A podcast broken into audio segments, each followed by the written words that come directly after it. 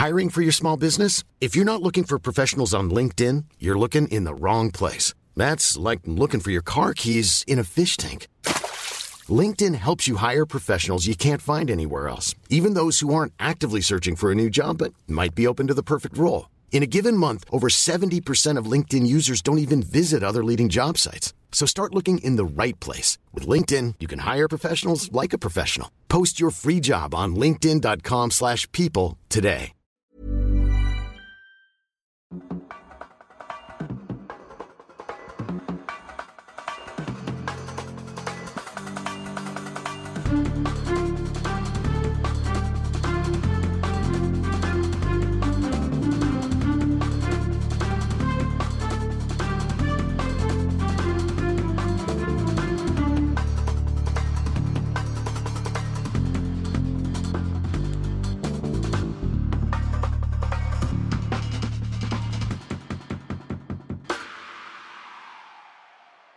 Morgen, Tim. Na? Hi David. Na, wie Na? geht's dir? Hm. Ja, auf dem Weg der Besserung, würde ich sagen. Lampenfieber in anderes umgetauscht. Das Nachfieber. Ja, ja, Na. Nach Nachbrennerfieber. Wieso denn Ja, Lampenfieber? Also frage ich äh, dich. also wir können ja mal sagen, es kommt heute eine äh, besondere Folge. Ähm, ob jetzt beso besonders gut oder besonders schlecht, lassen wir mal dahingestellt Ist ja egal. sein. Besonders. Ist, ist erstmal besonders, wertneutral, besonders. Äh, Irgendwas, was wir sonst nicht so machen. Im normalen Leben sind wir ja immer nur zu zweit und äh, haben die gedachte Community immer im Kopf und vor allem im Herzen. Hm. Ähm, und diesmal hatten wir aber ja echte Menschen äh, um uns herum, vor, vor uns, unter uns so- sogar, kann man sagen. zu unseren Füßen. Räumlich zu unseren Füßen auch, ja, genau. Mhm. Äh, markiert hier eine umgekehrte Pyramide vielleicht in der Hierarchie. Ja. Diesmal war dann die, die am Boden saßen. Äh, wir sind äh, sonst bisher Am Boden lagen. du derjenige, der am Boden liegt in letzter Zeit, Mhm. vor, in der jüngsten und jüngeren Vergangenheit, Ja. äh, in der neueren und neuesten Geschichte, wie wir HistorikerInnen sagen. ja. Diesmal ist eine umgekehrte äh, Hierarchiepyramide auch. Äh, also Ja. die Community saß unter uns, stand aber über uns nach wie vor. Ja, so kann man es, glaube ich, zu Recht sagen. Wa- Was, was hören wir jetzt? Tim, sag du doch Wir auch hören mal jetzt, was. ähm, äh, wir haben jetzt den erfolgreichen Einstieg in ja, nichts weniger als unsere Kleinkünstlerlaufbahn gestartet. Wir waren am Samstag im Örtchen Markt, im Marktörtchen Irsee. Irsee ist im Bundesland Bayern, aber gehört zum Allgäu. In Bayern, äh, in der Nähe schon der Alpen. Man schaut runter, man schaut rüber ins Alpenländische. Man kann auch schon in die Nachbar, in die Dachregion, weitere Teile der Dachregion schauen. Hm. Und wir waren da an einem Ort, der, ja, wir wussten vorher, dass es ein Kultort ist, aber jetzt im Nachhinein muss ich sagen, ich fühle mich so ge ge geadelt, nachdem wir da waren. Und ich habe heute Morgen schon angefangen, äh, an der Kleinkünstlerlaufbahn weiter zu feilen. Ich habe eine Fantasie jetzt mir ausgemalt, wie es ist, Hm. von Bundesland zu Bundesland zu ziehen, von Forst nach Hamm, von Hamm nach Sindelfingen, von Sindelfingen nach, aber das sind alles viel zu große Orte, viel Mhm. kleinere Orte, also Mhm. Nebra oder sowas, keine Mhm. Ahnung. Mhm. Ja, also Kulturvereine dieser, dieses Landes mit Radsportbezug, bitte geht die Heilige Allianz ein und hört euch diese jetzt nun folgende Folge an. Als kleine Kostprobe für, viel, für vielleicht den Beginn einer großen oder kleinen, äh, kleinen, Kleinen, Kunst. sehr kleinen, Sehr großen, kleinen, sehr, sehr Kunst. großen, kleinen, kleinen Kunst. Äh, Cabaret, wie wir im, in UK sagen würden. Cabaret. Ja. Ähm, ja, viel Spaß beim Hören.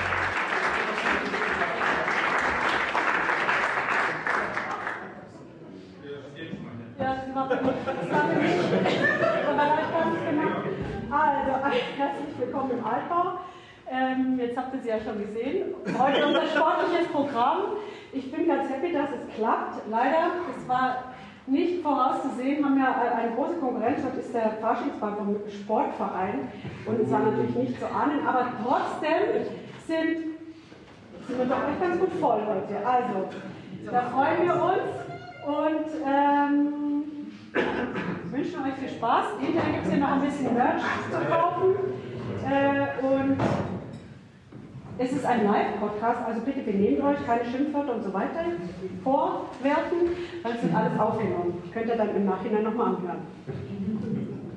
Ein, Wunder, ein wunderschönen Applaus bitte für unsere Frau.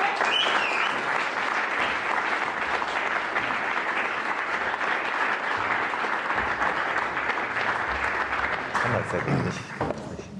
Wie findest du das? Ich weiß nicht so. Also, ist schön, dass. Das hier Ja.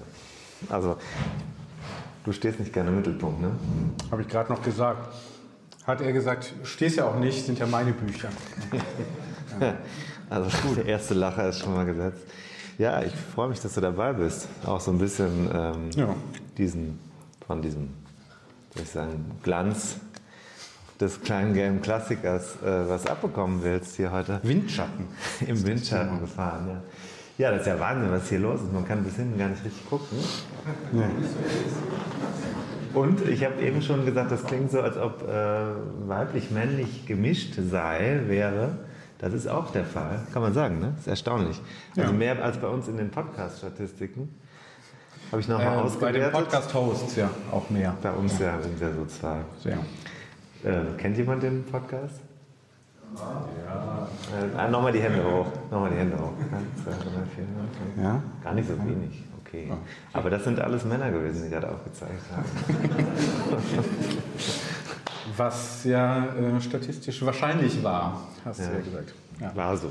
ja was, ähm, wie ist die Form, Tim, heute? Gut? Bühnenform?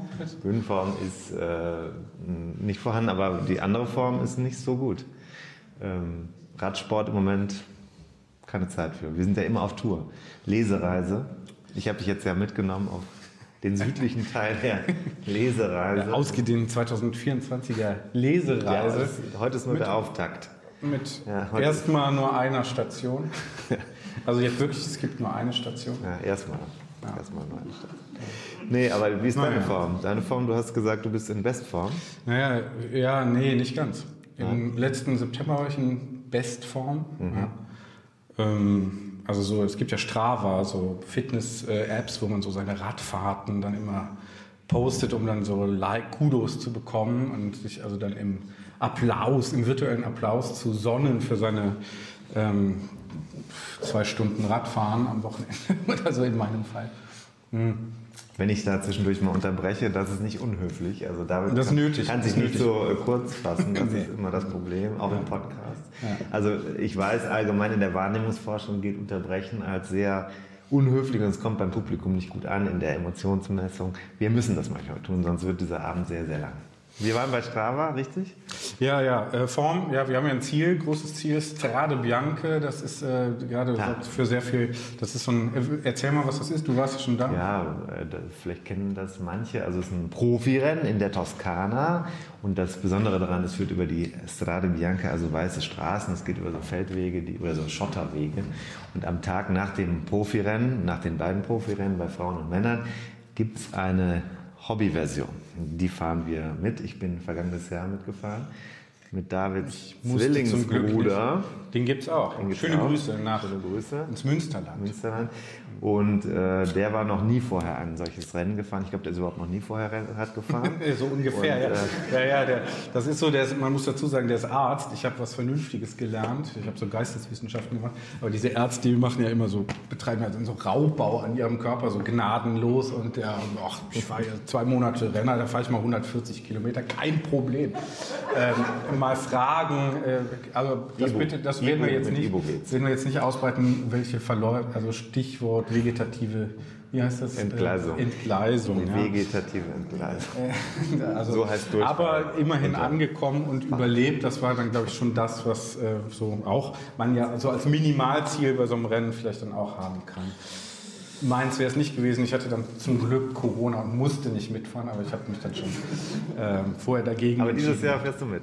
Dieses Jahr äh, bin ich ja auch dabei zu trainieren, jetzt seit ähm, intensiver wieder seit Dezember. Ich hatte so nur so zwei, drei Wochen Pause. Ähm, das hat sich dann angefühlt wie ähm, nochmal neu anfangen, aber ist glaube ich nicht. Ne? Und jetzt mache ich da so Intervalltraining und das ist wirklich ekelhaft, muss ich sagen. Also es ist so, ähm, man merkt so, das bringt bestimmt was, äh, wenn man dann da so klatschnass da irgendwo im Wohnzimmer steht und die Kinder an der Pedale rumschrauben oder so. Das sind dann so, also man fühlt sich richtig wie so ein Profi auf der Rolle dann zu Hause. Aber du, du konntest dir trotzdem heute äh, erlauben, aus deinem Trainingsplan vielleicht mal einen Tag rauszuschneiden und mitzufahren nach Irsee, also dich auf diese Reise zu begeben. Das ist ja auch für dich jetzt eine neue Erfahrung so vor Publikum. Ja. Also vielleicht so ein bisschen von meinem Glanz auch. Ja, Ja, zu, mit zu profitieren. Ja, ja, klar. Das ist, ähm, also, das Ich mache das auch gerne. Ich finde das total okay. Also du das- hast, du hast mir in der Vergangenheit auch geholfen und meine Texte manchmal gelesen. geschrieben. gelesen, ja. gegengelesen. Also wir haben heute, wir haben was vor. Soll ich, willst du mal das Programm äh, vorstellen, was wir heute vorhaben? Ja Ich habe auch so einen Zettel. So. Ich habe das extra für uns beide geschrieben. kopiert, Ja, fotokopiert? per Hand, genau. Auf dem Weg, man muss sich das vorstellen, also wir haben heute noch eine Fein, eine Fein, normalerweise machen wir das nicht, wenn wir Podcast machen, dann haben wir keine Struktur. Wird meistens besser auch. Aber da wir hier ja das Publikum, wir haben dann gedacht, also es hieß, es kommen mehr als zehn. Das war schon mal, dann haben wir gesagt, wir kommen auch und dann im Auto haben wir dann gesagt, wir, wir machen nochmal Jetzt, jetzt wäre so ein Moment, wo wir uns vorbereiten. arbeiten nochmal an der Struktur, die ja. schon eigentlich weitgehend vorgegeben Und aber auch weitestgehend nochmal verworfen. Eben, Eben. muss man sagen. Ja. Weitestgehend. ja. Ein Teil wurde ausgetauscht. Ja. Gut. Aber ist ja, also Marginal Gains heißt das im Radsport. Sag doch mal, was wir jetzt hier heute vorhaben. Erzähl doch mal. Ähm, ja, was machen wir? Wir Wir müssen machen eigentlich erstmal so, guten Abend Irrsee. Seid ihr alle da? ja, richtig, genau.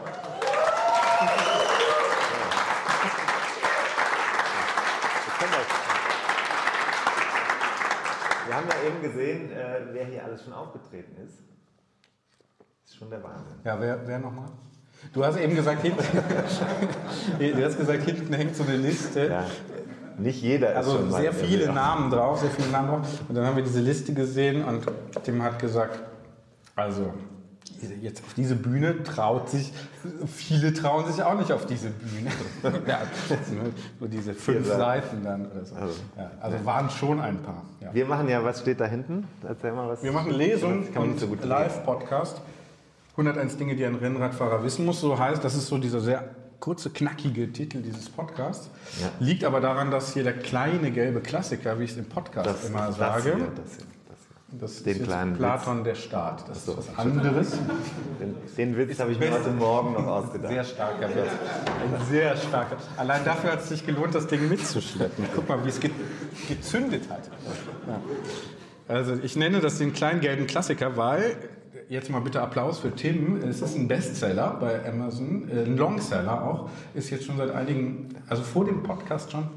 Ich applaudiere dir. Komm, ich mach das. Ähm, Reicht, reicht, reicht, reicht, sonst sagt er wieder hier mein Glanz und so weiter. Ja. Ähm, also der kleine gelbe Klassiker, 101 Dinge, äh, die ein Rennradfahrer wissen muss. Willst du direkt zum Titel was sagen? Oder? Ne? Steht ja drauf. Steht ja drauf, genau. Ja, 100, es geht um 101 Dinge, 101 Kapitel stehen auch drin. Ähm, Daraus werden wir lesen, unter anderem, nur, weil wir sind ja gerade beim Vorstand der Agenda. Ne? ja, stimmt, genau. Ich war jetzt schon Und, wieder. ah, übrigens Agenda plural. Äh, wenn man genau hin, also plural. Ich glaube, wer spricht Latein? Mhm. Ja, korrekt. so. Hier, Also, hier, könnte, hier könnte das noch verbreitet sein.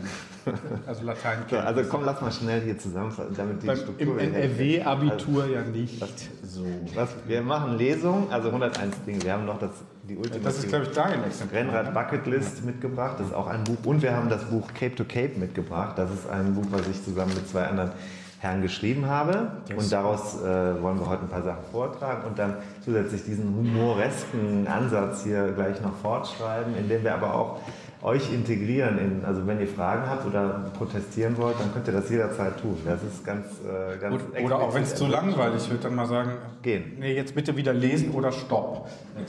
Also wir können, das Wir ist können so manchmal so ein Safe Word können wir vereinbaren. Äh, Oder einfach da hinten ist der Ausgang, dann geht Ja. das Ja. auch. Also wir sind, wir sind ja, äh, ja auch weit angereist und finden, das war schon mal, wir sind hier, wir waren pünktlich, das ist auch so eine, so eine blöde Sache eigentlich, ne? wenn man so pünktlich da ist, wenn alles geklappt hat. Und wenn sogar der, der äh, das hier hingeholt hat, quasi uns, ähm, auch schon dann quasi vor der, bevor, der, bevor die Veranstaltung überhaupt losgeht, einen schon begrüßt. Da hat man ja gehört, da gibt es einen, der den Podcast schon mal gehört hat. Ne? Der sitzt hier vorne, glaube ich, wenn ich das richtig sehe.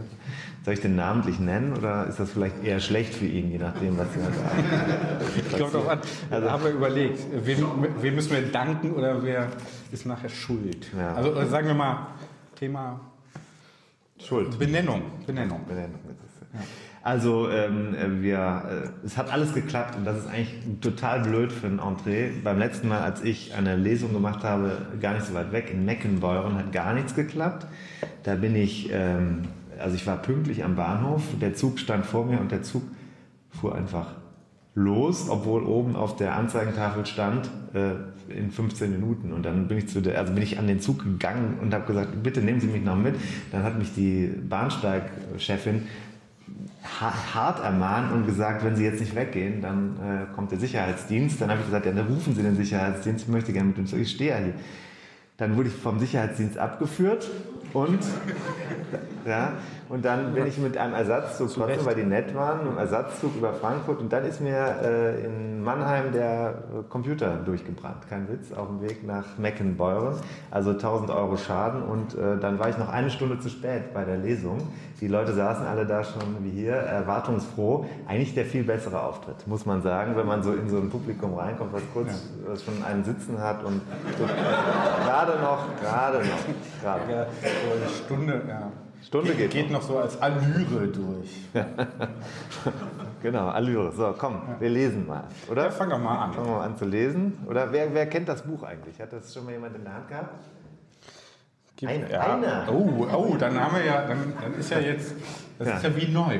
Aber das ist ja jetzt, Genau. die Leute erwarten jetzt eine literarische Lesung. Ist die, ist die Lokalpresse auch äh, da? Okay, so, also, Sollen wir uns nochmal vorstellen dann? Also das, ja, doch, machen doch. wir. Also Tim, Dann machen wir gleich. Komm, wir lesen. machen wir gleich. Erstmal, komm, Medias in Res. Ähm, liest zuerst? Ich fange an zu lesen, gut. Also das Am ist jetzt Anfang. natürlich kein, ist jetzt nicht äh, so Marcel Proust oder so, das ist, sollte man vielleicht wissen. Aber das erste Er hat Kapitel... doch immer sehr lange Sätze, das ist gar nicht unbedingt gut. Marcel Nee. Proust Nee. sind doch die berühmten, wie heißt es nochmal? Schachtelsätze. Nee, Perioden. Achso. Kapitel 1. Oh, jetzt plopp ich aber hier. Ich muss so ein bisschen dran. Du bist der Techniker, ich bin der Inhaltsmensch. So heißt es gelegentlich aus der Podcast. Ist das so? Kann man das so gut äh, hören? Ja. Ähm, Kapitel 1. Quäl dich, du Sau. Leidensfähigkeit und Masochismus gehören dazu. Sind Sie sicher, dass Sie Rennrad fahren wollen? Mögen Sie es sich über Stunden zu kasteien, über Monate auf das Weizen am Abend zu verzichten und bei Eiseskälte oder glühender Hitze den Elementen zu trotzen? Neigen, ach so, übrigens, ich kann ja nicht so gut lesen wie er. Das, ich bin ja der Autor, das ist ja, wenn man so äh, Hörbuch-Abos Nur kein Druck. Hörbuch, Hörbuch-Abos, dann hört man manchmal die Autoren lesen selber natürlich viel schlechter. Aber dann ist es wenigstens authentisch. Also, ne? also neigen Sie vielleicht dazu, äh, sich selbst unter Druck zu setzen und dann durchzuziehen, wenn andere schon auf der Couch entspannen. Wenn Sie gerade ganz laut und mehrfach Ja gedacht haben, dann könnten Sie mit diesem Hobby gut bedient sein. Denn der Rennradsport bedeutet zu einem großen Teil kontinuierlich äußere und innere Widerstände zu überwinden. Egal, wie Sie es drehen und wenden. Sie müssen Spaß daran haben, Ihre Probleme in Probleme zu geraten. Sonst sind Sie hier falsch. Quäl dich, du Sau. Dieser Ausruf beschreibt ziemlich gut, was gefordert wird von einem Rennradathleten oder einer Athletin. Wir haben damals ja noch nicht gegendert, das war ja noch eine andere Zeit. Obwohl im Text schon. Egal ob Spitzensportlerin oder Hobbyfahrer, inzwischen ist es zum geflügelten Wort geworden. Das Zitat hört man in Trainingsgruppen immer wieder. Quäl dich, du Sau.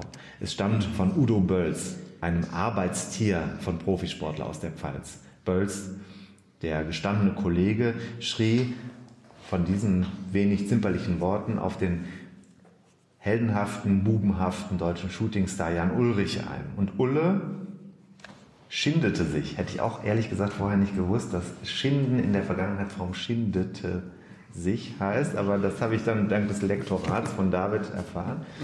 Und Ulle schindete sich, überwand sich, besser als die Konkurrenz, triumphierte 1997 bei der Tour de France.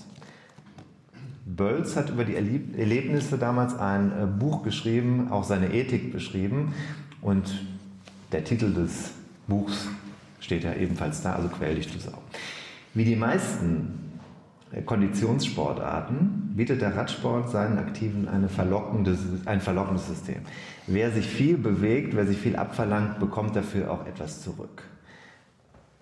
Das mag draußen in der Welt oft ganz anders erlebt werden, wo Einsatz und Ertrag nicht unbedingt in einem guten Verhältnis zueinander stehen. Aber beim Radfahren, da bleiben die, bleibt der Connex erhalten. Ich habe hier gerade so ein bisschen Licht im Auge, deswegen meine Augen werden immer schlechter, ich bin auch alt geworden.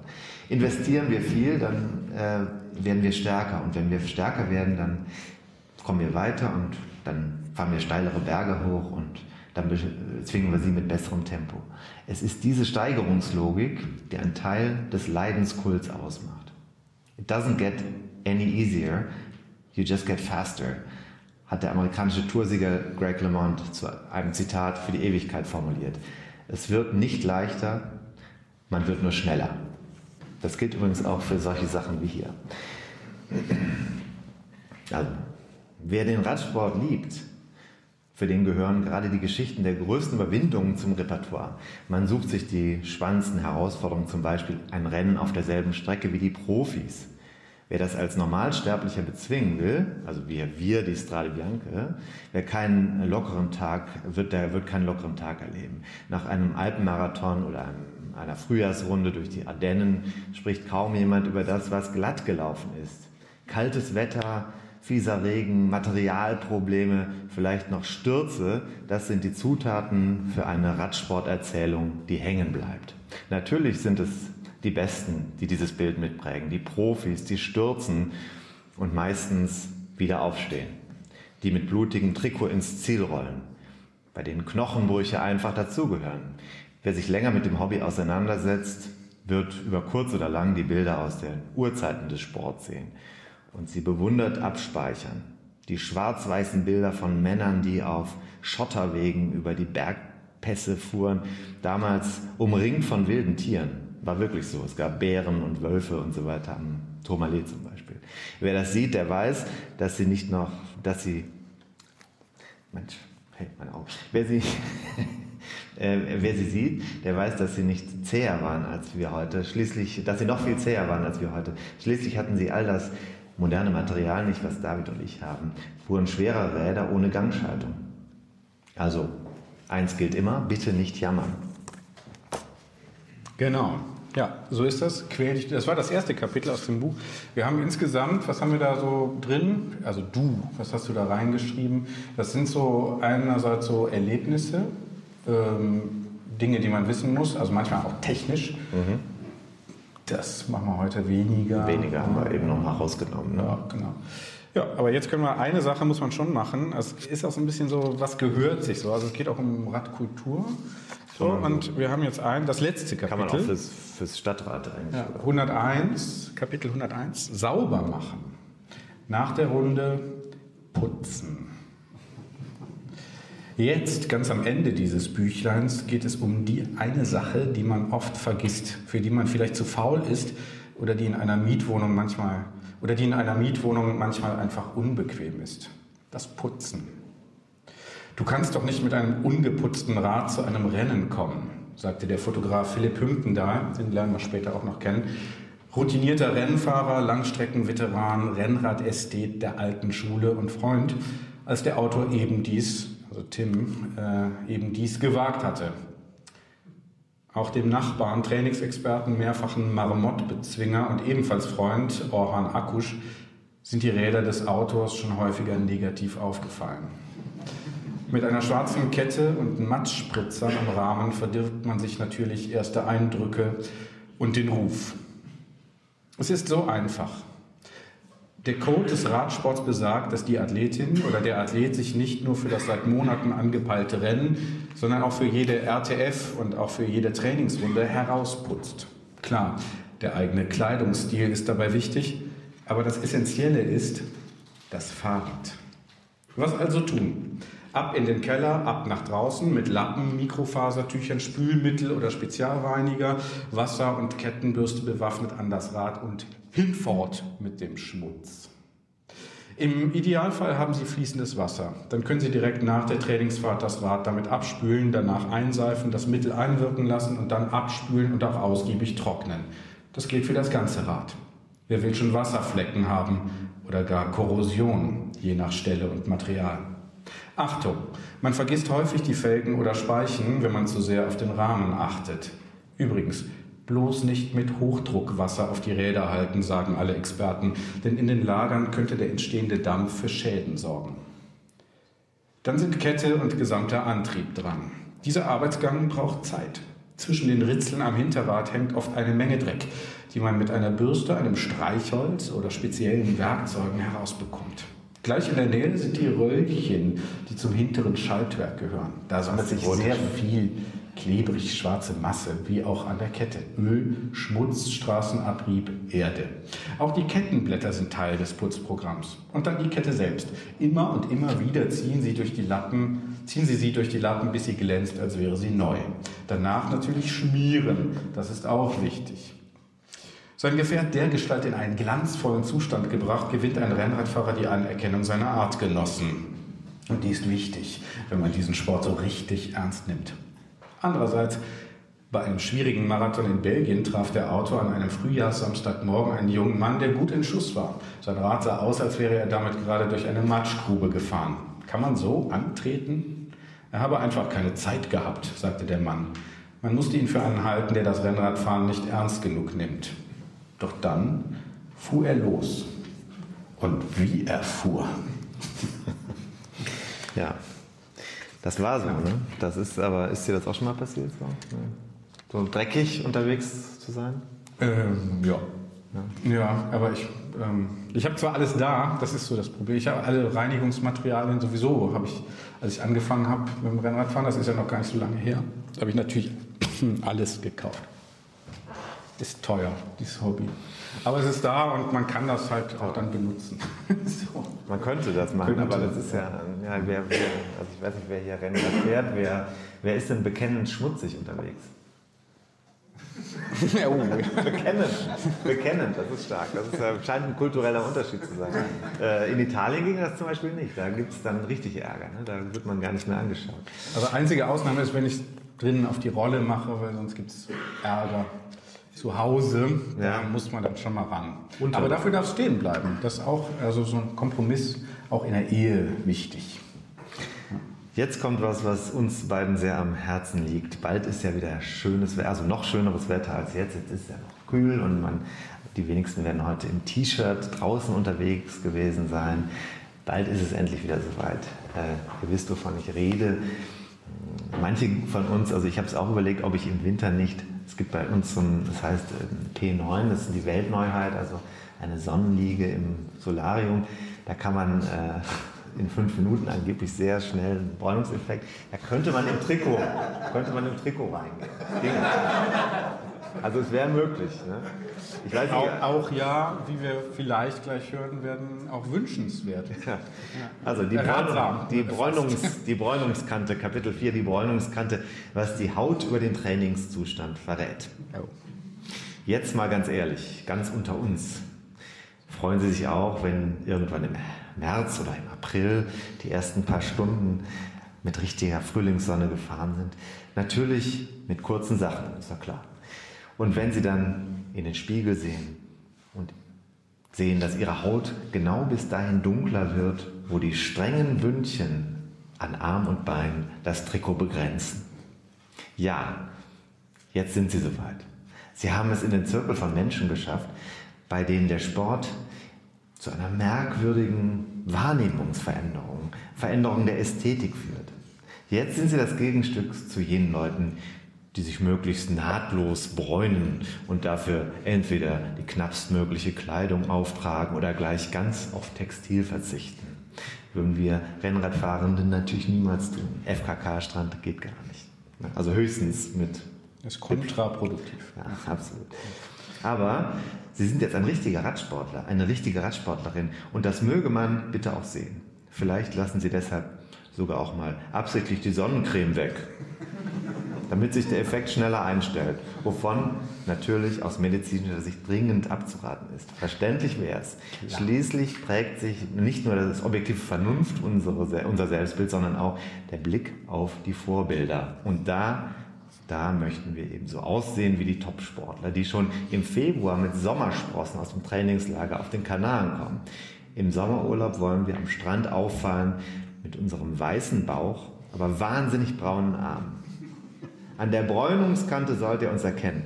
Oder finden das die Nicht-Rennradfahrer womöglich etwas schräg? Könnte sein. Könnte sein. Es kommt darauf an, wo man hingeht. Ne? Also hier, da, ich glaube hier vorne, die finden das alles schön. Ist ja so ein ästhetischer so eine ja, Frage. Ich ne? habe das noch nicht geschafft, auch im Sommer. Also, dieses, dieses Jahr. So ein Ziel ist vielleicht noch was für die Bucketlist, ist auch so ein Buch. Ne? Ja, kommt nachher. Ja, kommt nachher. Kommt nachher. Ähm, Wir machen ja gleich noch einen Live-Podcast vor der, vor der ersten Pause. Ne? Ja, das ist halt das. Viel Programm. Ist, ist halt dann der Vorteil, wenn man das so knallhart durchstrukturiert. Andererseits geht die Spontanität verloren. Ne? Also es, man hat das merke Gefühl, ich bei dir. Merke ich bei dir. Man hat das Gefühl, das ist, äh, es ist wirklich so wie in so einer, wie bei Taylor Swift. Also immer drei Stunden Show. Man könnte denken, äh, aber es ist immer jeden Abend das Gleiche. Das ist bei uns inzwischen auch so jeden, jeden Dienstag.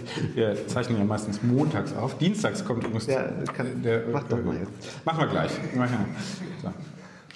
Ähm, Kapitel 64: Krieg auf den Straßen. Immer Zoff mit Autofahrern. Auch, glaube ich, wahre Begebenheiten drin. Ne? Hm, kann sein. Ja. Der Vorgang war so krass, dass es dem Auto und seinem Trainingskumpel für ein paar Minuten die Sprache verschlug. Die Laune war gut, das Wetter frühsommerlich schön Gut 100 Kilometer durch die Eifel lagen zurück, nur noch eine halbe Stunde bis Köln. Entspannt ging es über einen Feldweg. Und dann das. Von hinten Geschrei, dann Gehupe, Schimpfworte. Der Wagen schob sich auf dem schmalen Weg vorbei, hielt an, die Tür öffnete sich, doch zum Glück nicht schnell genug. Die Radler kamen gerade noch vorbei. Doch der Wagen beschleunigte erneut, fuhr wieder am Auto und seinem Freund vorbei. Und aus dem Seitenfenster sah man nicht nur das rot angelaufene Gesicht des Beifahrers und eine Kölschflasche, sondern auch ein Messer. Schock. Zum Glück näherten sich die drei Fahrzeuge der Ortseinfahrt und der Wagen brauste davon. Die Szene mag ein Tiefpunkt sein, der tagelang und auch in den Träumen hängen blieb. Aber die Normalität ist kaum besser. Radfahrer leben gefährlich. Rennradfahrer umso mehr. Sie sind mit ihrem Bewegungsmuster, mit ihrem eher schmalen Profil und ihren ungewöhnlich hohen Geschwindigkeiten für viele Autofahrer schwer einzuschätzen. Für manche sind sie darüber hinaus aber schlichtweg ein Feindbild, an dem man seine geballte Aggression auslassen kann. Das ist bewusst einseitig dargestellt. Rennradfahrer sollten sich der Gefahr, in der sie schweben, bewusst sein, denn sie haben keine Knautschzone, keine Polster, keinen Airbag. Wer auf der Fahrbahn unterwegs ist, erwirbt deshalb über kurz oder lang eine besondere Wahrnehmungsfähigkeit für Dinge, die hinter ihm passieren. Doch auch das hilft nicht immer, wenn ein Autofahrer den Seitenabstand beim Überholen falsch einschätzt. Die Sache ist so, dafür, dass so viel los ist auf den Straßen, passiert eigentlich recht wenig. Doch es gibt sie halt immer wieder, die schlimmen Unfälle, die manchmal tödlich enden. Spricht man hinterher mit den Menschen in den Vereinen, aus denen verunglückte Sportler kamen, bleibt da viel Ratlosigkeit und Trauer über eine Lehre, die aus einer Hobbyfahrt entsteht. Und die Einsicht, dass der Selbstschutz besser ist als das Beharren auf eigenem Recht oder gar der ausgetragene Konflikt. Das heißt, im Zweifel auf dem Radweg fahren, auch wenn er nicht benutzungspflichtig ist. So weit wie möglich nach außen fahren, Autofahrer bei Abfahrten durchlassen, auch wenn man gern den Berg schnittig hinunterfahren würde. Man kann Risiken suchen oder meiden. Es ist eine Einsicht von Schwäche, die sich vielleicht langfristig lohnt. Wählen Sie also lieber die kleine Nebenroute als die Bundesstraße. Fakt ist, wenn Sie Kilometer abspulen auf dem Rennrad, werden Sie Ärger mit Autofahrern, Motorrad und Kraftfahrern haben. Das gehört einfach dazu. Seien Sie darauf vorbereitet und bewahren wenigstens Sie einen kühlen Kopf. Unschön. Ja. Unschön. Da habe ich dich in was reingeritten, ne? Ja, ja bisher ist noch nichts passiert. Ja, also Aber toi, toi, toi. Äh, wenn man sich so jetzt zurückerinnert, also zurückerinnern ist ja schon schlimm, wenn man das so sagt. Zurückerinnern. Ja. Aber vor ungefähr Heute drei an der Tankstelle haben wir gelesen, ähm, Leid vermeiden, bevor es entsteht. wenn man sich so zurückerinnert, also ich sage jetzt extra nochmal, äh, weil es ja auch gang und gäbe, es wird ja immer so. Äh, vor drei Jahren, David, hättest du dir vorstellen können, dass du heute in Irsee Drei. sitzt? Nö. Nö. Also wir, äh, vor drei Jahren. Wir haben angefangen am 1. April 2021 Du hast angefangen. mit dem Podcast. Mhm. Das war die erste Sendung. Kein April-Scherz. Das war, äh, Warum haben- hast du ein, wie viel, wie viel Verbindung zum Radsport, Ja, zum Fahrradfahren hattest du, bevor du am 1. April Nein, ich hatte- 2021 das erste Mal auf den Äther gingst? Ich hatte nur dich. Ich hatte nur dich. Du warst meine Verbindung in die große, weite Radsportwelt. Nee, ich hatte nichts damit zu tun. Ich habe ähm, ähm, viel gearbeitet, viel geraucht, sehr viel, äh, so, ja, viel geraucht und so, äh, ja.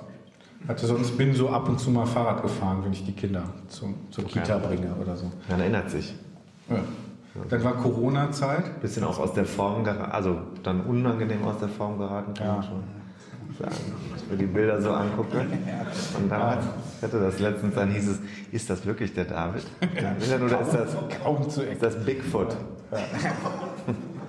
Entschuldigung. So, schlimm- natürlich so so schlecht sah es ja das auch nicht. Nein, aber äh, die, das Interessante ist ja diese Reise, die wir gemeinsam machen, nicht nur äh, zu solchen Lesungen, sondern auch, ähm, wie du gemacht hast. Lesungen, Ja. Plural ist die Ja. erste Lesung, die wir zusammen.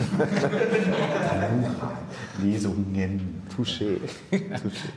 Aber äh, dann ist ja interessant, dass du inzwischen, also ich würde sagen, im Verhältnis zu dem, was ich hier so wahrnehme im Raum an, Ja, jetzt haben wir sogar bist du, giltst, giltst du als einer der inzwischen materialfixierteren. Du bist in, auf den, bei den Top 20 Prozent angekommen, von, von denen, die das Material, was Ausstattung zu Hause anbelangt. Wie konnte das passieren? Also wie ist, bist du in drei Jahren viel, ähm, ja sagen wir mal, zwanghafter geworden im Hobby als ich? Ja, 0 oder 100, ne? In- Ich konnte auch nie, ich konnte auch nie äh, so mal eine Zigarette rauchen. Hätte ich mir gewünscht, dann hätte ich nie aufgehört. Wenn ich so jeden Ah. Tag zwei Zigaretten oder so, kein Problem, rauche ich weg. Aber bei mir war dann halt entweder eine Schachtel oder halt nicht. Hm. So. Und so ist es halt vielleicht hier auch. Du bist eher, aber bemerkenswert ist wirklich, als wir angefangen haben, war es äh, tatsächlich so, David hat gesagt, wir machen einen Podcast, wir wollten, was hatten wir noch für Themen? Wir hatten wollten eigentlich, ja. Kölner Interviews, Bier, Kölner Bier Stadt, war ein Thema. Bier war ein Thema. Also das Thema war Auch viele. Themen möglich, also rund ums Bier. Hätte man auch, also ich habe mir vorgestellt, dass wir dann zusammen reisen und saufen. So. Jetzt ist halt nur Reisen. Aber gut, das Bier vorhin war ja auch nicht schlecht. Ja, eins haben wir uns äh, schon. So, und dann hast du Thema gesagt, ich muss das auch gar nicht, ich muss mich auch damit gar nicht beschäftigen. Aber dann ist was passiert. Es ist was passiert und, äh, und äh, das ist interessant. Podcast bedeutet, das war für uns beide neu, Podcast bedeutet, wir haben uns zum Beispiel eben getroffen, da, Ralf, da hast du gesagt, es ist so komisch oder so eigenartig, diese Stimmen, man hat das Gefühl, man kennt sich. Dieser Effekt, der war für uns, das, damit hätten wir beide, glaube ich, niemals rechnen können, wie stark dieser Effekt ist, wie sehr man plötzlich Teil von so einer Community wird. Wir sind ja jetzt, also, wir sind ja jetzt wirklich nicht so groß wie Taylor Swift.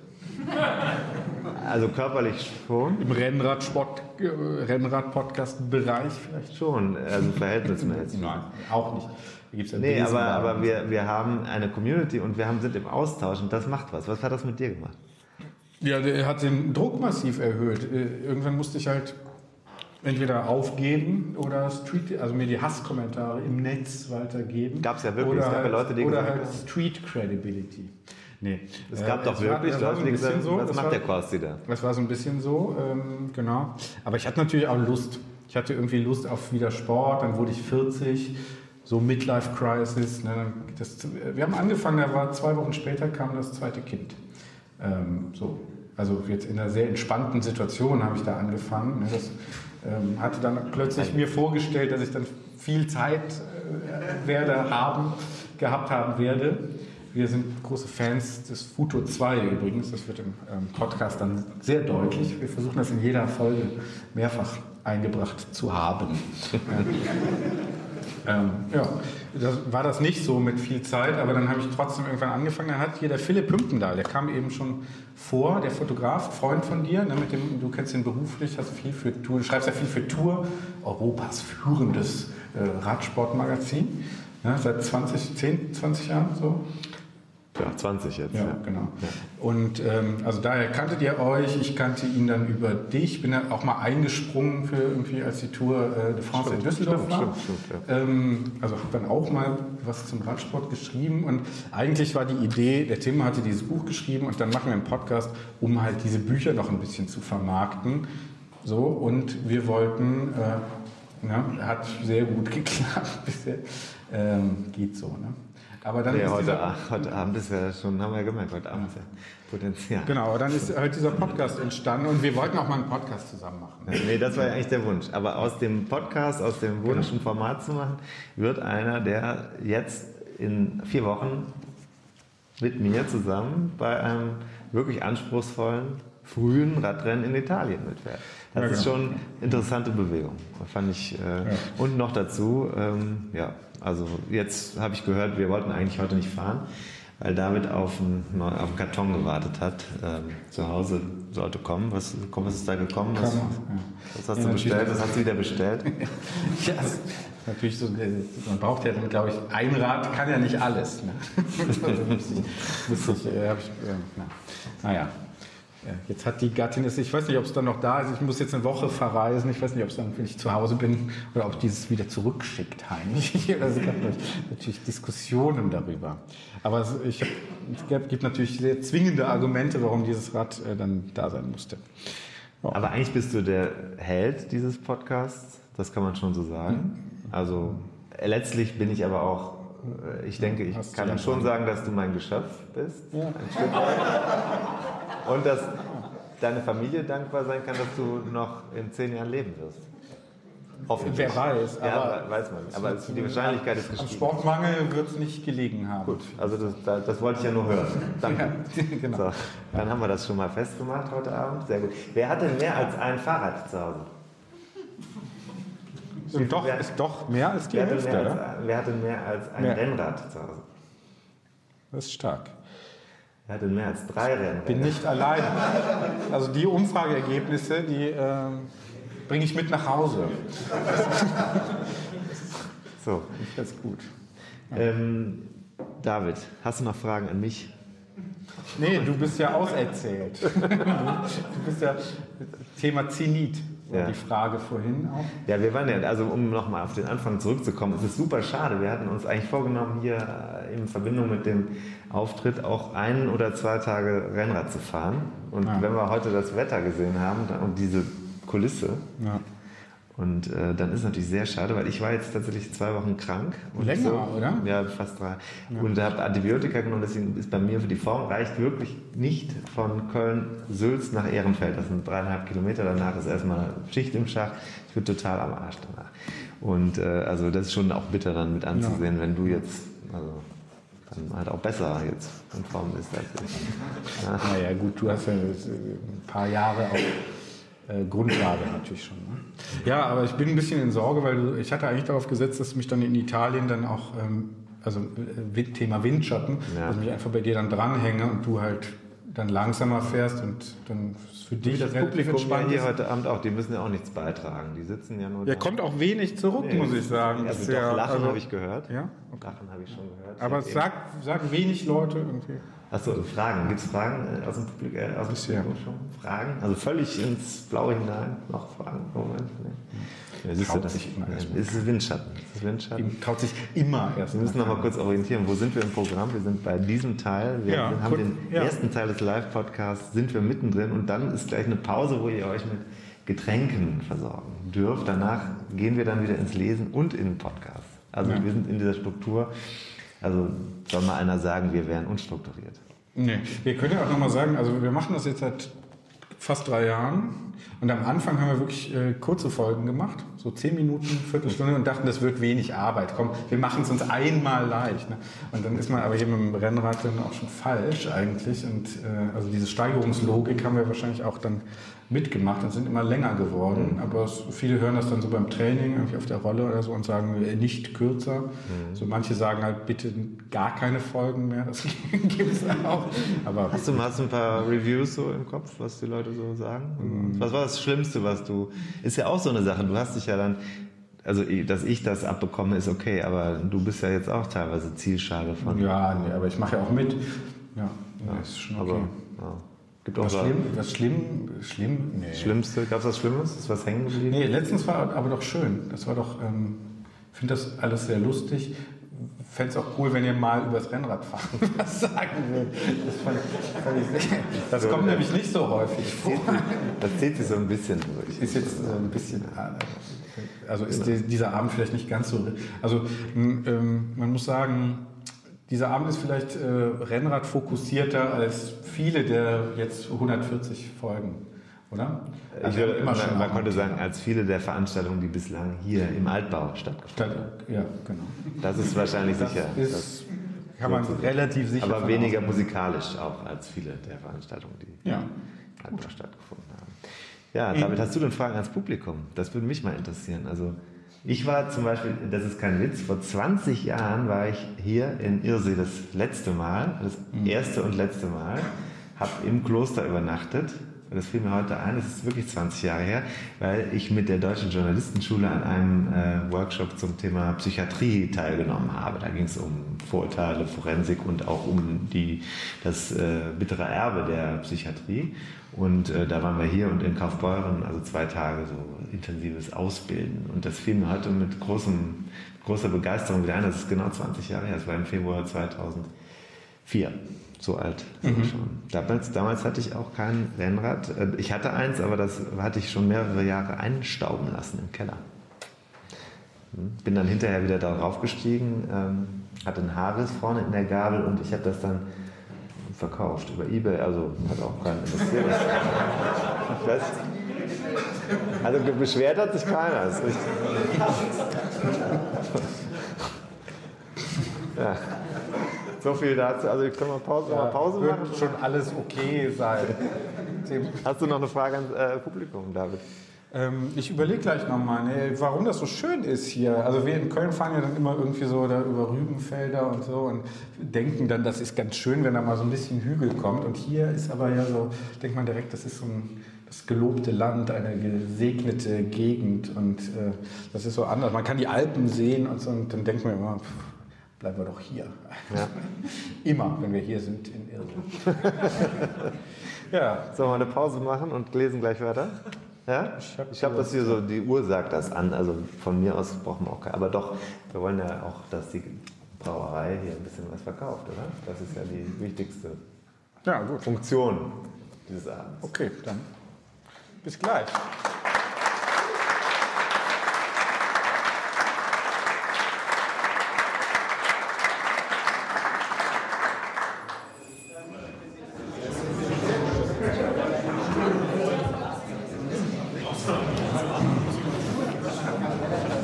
Das Gefühl, es ist noch ein bisschen Cape to Cape. Ja, ich habe das Gefühl, es ist noch ein bisschen mehr los als eben. Ja?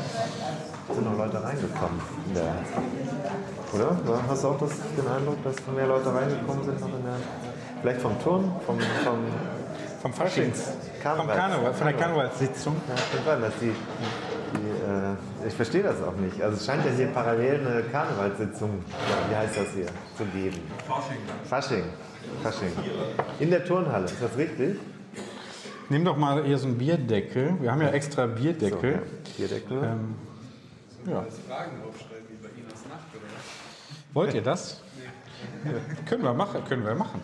Wir ein paar, können wir machen. Da vorne sind ein paar. Kannst du mal holen? Ich.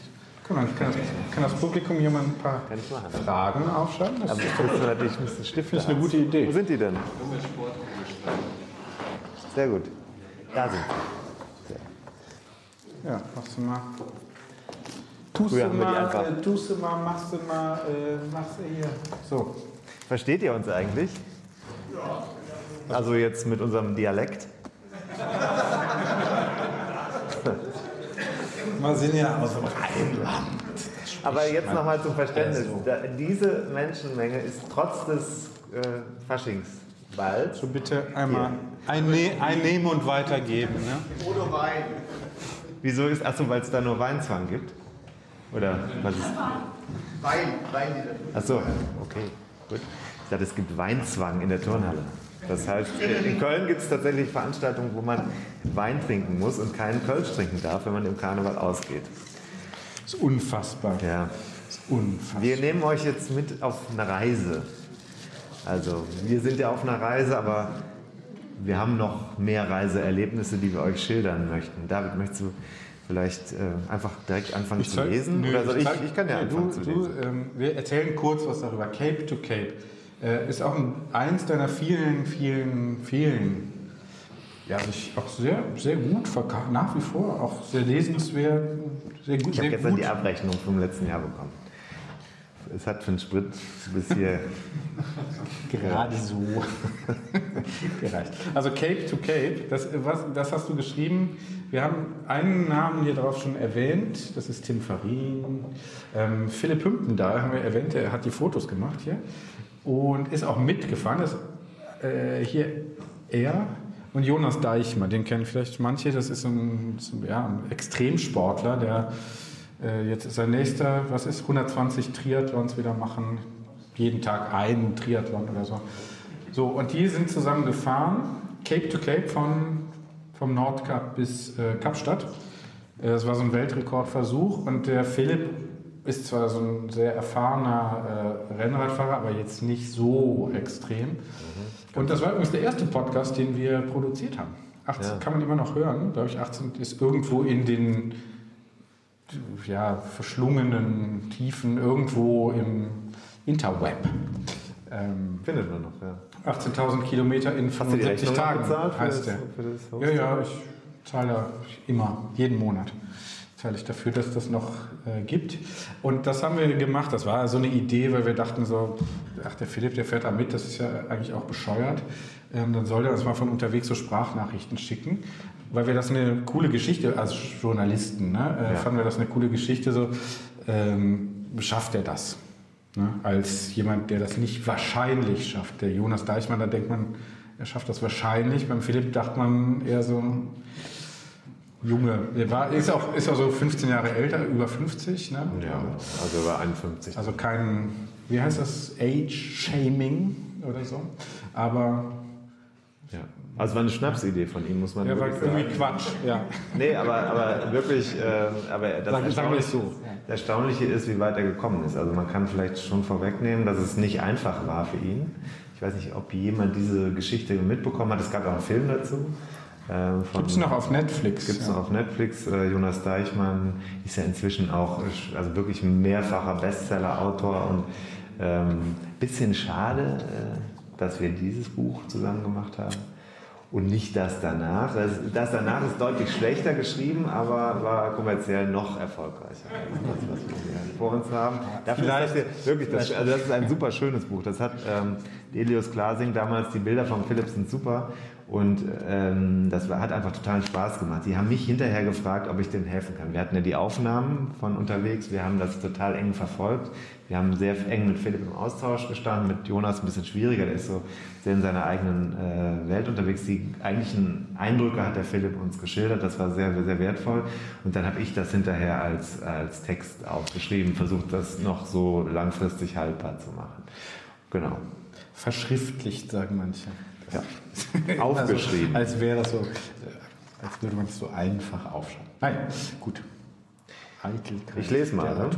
Ja, mach doch mal den Prolog. Prolog. Also das ist die Reise, die geht, äh, vielleicht sagen wir noch kurz, wo es lang geht. Also gestartet Nordkap, ähm, wo ist das? Ist das Nordkap ist äh, Norwegen. Finnland, Norwegen? Nee, Norwegen. Norwegen und dann geht es rüber ähm, Russland, Kaukasus, runter nach Iran.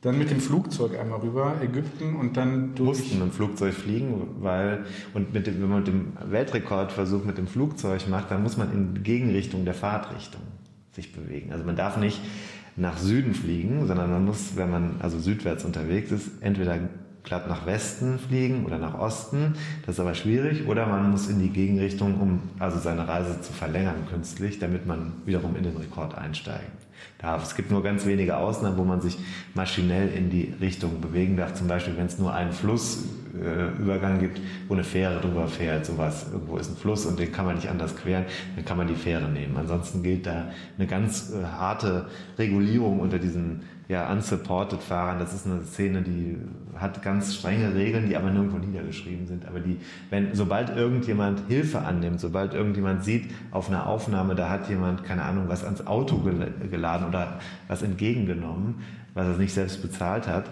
dann ist sofort eine Diskussion in der Szene. Und äh, dieser Szene gehört halt dieser Jonas Deichmann an. Ja. Ja? Soll ich mal lesen?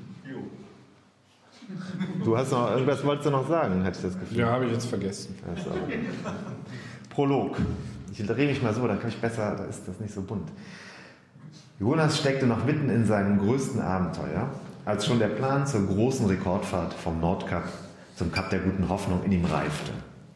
Es muss weitergehen, immer höher und schwerer sein. Und so nahm er sich im Herbst 2018 das nächste große Ziel ins Visier während er auf dem Rad Tag für Tag südwärts auf der Panamerika-Strecke vom Alaska nach Feuerland strampelte. Jonas, der zu diesem Zeitpunkt den Eurasien-Rekord als Radler ohne Support bereits geknackt hatte und auf dem besten Weg war, auch hier die Bestmarke, also hier in Amerika die Bestmarke zu erreichen, wollte mehr. Und er brauchte mehr. Einer wie er will immer weiter. Wer kennt den? Hoch. Ne, das ist interessant. Ah, okay, packen. Der war ganz viel im Fernsehen. So war auch schon nach seiner Ankunft am Ende der Welt, so heißt das, in Ushuaia im südlichen Argentinien klar, dass die Feierlichkeiten kurz und die nächsten Vorbereitungen lang und konzentriert verlaufen würden. Eine Fahrt durch drei Kontinente von Nordeuropa in den tiefsten Süden Afrikas, durch alle Klimazonen, durch ökonomisch und politisch oft kritische Länder. All das würde ihm schon in der Vorbereitung einiges abverlangen. Um die körperliche Seite eines solchen um die körperliche äh, Seite einer solchen Tour, 18.000 Kilometer, machte er sich keine Sorgen, gestellt durch die Erfahrung von mehr als 23.000 Kilometern und fast 200.000 Höhenmetern auf Amerikas Routen. Das würde kein Kinderspiel werden, aber es wäre machbar.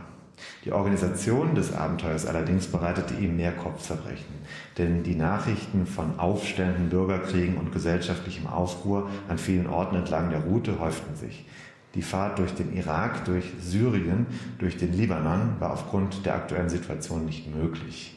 Also musste Jonas anders planen und abschätzen, welche Probleme an welchen Grenzübergängen drohen würden. Aber auch, welche Straßen gut passierbar wären, wo der Wind normalerweise in welche Richtung weht, wo es Ärger auf der Strecke geben könnte. Eine gewaltige Recherche. Als Startdatum war der Frühherbst 2019 günstig, da Jonas die arktische Kälte im Winter möglichst umgehen, aber den Wechsel von Wetter und Licht jenseits des Äquators erleben wollte und die Vorteile, die das für seine tägliche Reisezeit bringen würde. Er hatte vor, all diese Aufgaben allein zu meistern, doch dann meldete sich am 2. Mai ein Düsseldorfer Fotograf bei ihm, Philipp Hümpendahl. Der steckte selbst gerade mitten in der Vorbereitung auf ein Langstreckenradrennen von Wien nach Barcelona. Zitat, was hältst du davon, wenn ich dich begleite und Fotos mache, schrieb Philipp an Jonas, nachdem er sich an dessen Pläne eingelesen hatte. Wir können versuchen, anschließend ein Buch zu machen. Vier Monate später stehen die beiden dann gemeinsam auf dem Nordkap-Felsen bereit, dieses Abenteuer und den Rekordversuch zusammen anzugehen. Hinter ihnen liegen viele gemeinsame Abstimmungsrunden, Termine beim Radausstatter, bei den Sponsoren der Technik, auf der weltgrößten Fahrradmesse Eurobike und mit Medien, die das außergewöhnliche Vorhaben der beiden begleiten wollen. Vor ihnen liegt ein Abenteuer, das ihr Leben verändern wird. Der Berufsabenteurer Anfang 30 und der Fotograf und Weltenbummler Anfang 50, bislang miteinander kaum vertraut, aber nun auf einer gemeinsamen Mission den Rekord vom Nordkap nach Kapstadt aus eigener Kraft zu schaffen, rauszugehen, ein neues Ziel zu erreichen. Dieses Buch erzählt von ihrer fantastischen Reise und den Abenteuern jenseits der bekannten Grenzen. Ja, dann machen wir direkt weiter. Wir fangen nicht, ähm, wir steigen da ein, da sind Sie schon ein bisschen weiter. Iran. Das Kapitel heißt In der Wüste der Herzlichkeit. Das ist interessant, da hat sich auch politisch äh, noch mal einiges getan in der ja doch recht kurzen Zeit. Mhm. Äh, wir sind auch durch Russland gefahren vorher und ähm, ist schon sehr interessant, welche Eindrücke Sie da haben. Und sag, kannst du mir das eine Bild zeigen von Putin? Ja. Das ist ein bisschen weiter vorne. Mhm. Hier der Auf. Ja. Stra an der Straße. Kann man das sehen, so, halbwegs? In Südrussland steht einfach der Wladimir auf der Straße als, als Billboard. Schon so ein ziemlicher. Ja. Naja, und äh, Jonas Deichmann hatte, glaube ich, in Russland immer Angst. Ne? Also Russland war so sein Angstgegner. Ja. Und man muss sagen, der Philipp ist losgefahren und hatte Knieschmerzen und hatte irgendeine von dieser langen, also wie in Barcelona, äh, auch irgendein am Hintern, irgendein Abszess oder so. Also er hatte Schmerzen und so, wo normale, vernünftige Menschen sagen würden, lass it. Aber dann hat er schon... Ähm, natürlich die ganze Vorbereitung gemacht und ist dann mitgefahren. Mhm. Ähm, Tränen in Isfahan.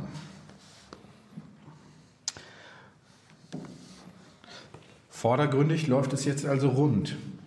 Wenn Sie in Orte kommen, bieten die Einheimischen Ihnen ständig Hilfe an, geben Tipps zu Essen und Schlafplätzen. Einmal dürfen Sie in einem kleinen Gästeraum bei einer Moscheebaustelle übernachten. Aber Philipp macht sich Sorgen und das Unwohlsein steigt die lange Zeit im Sattel, egal ob mit oder ohne Rückenwind, und das Klima in der Wüste mit Temperaturen jenseits der 30 Grad fordern seinen Körper. Die Schmerzen an seinem Gesäß sind kaum mehr zu ertragen. Als sie nach zwei Tagen in der Wüste die Flussoase Isfahan erreichen, haben die beiden Radler ganz unterschiedliche Prioritäten. Jonas möchte den weltberühmten Imamplatz sehen, den von prunkvollen islamischen Gebäuden eingerahmten Treffpunkt im Stadtzentrum. Isfahan gilt als Juwel, ein Magnet für religiöse Pilger und UNESCO-Weltkulturerbe. Jonas möchte auf jeden Fall ein Bild der beiden in dieser Kulisse. Aber Philipp, der Fotograf, hat gerade andere Sorgen. Bilder interessieren mich gerade gar nicht. Ich will nur noch meine Hintern versorgen. Schließlich fahren sie schnell zum Imamplatz und dann direkt ins Hotel. Draußen ertönen Gebetsrufe, die beiden lauschen dem Lärm der Großstadt, spüren den Reiz Persiens und der islamischen Kultur. Drinnen sitzt Philipp, wartet auf eine Pizza und cremt sich den Hintern ein. Am nächsten Morgen steht Philipp mit Tränen in den Augen vor einer Klinik am Stadtausgang Isfahans. Er wollte auf Nummer sicher gehen. Freunde und Familie zu Hause hatten ihn per WhatsApp beunruhigt.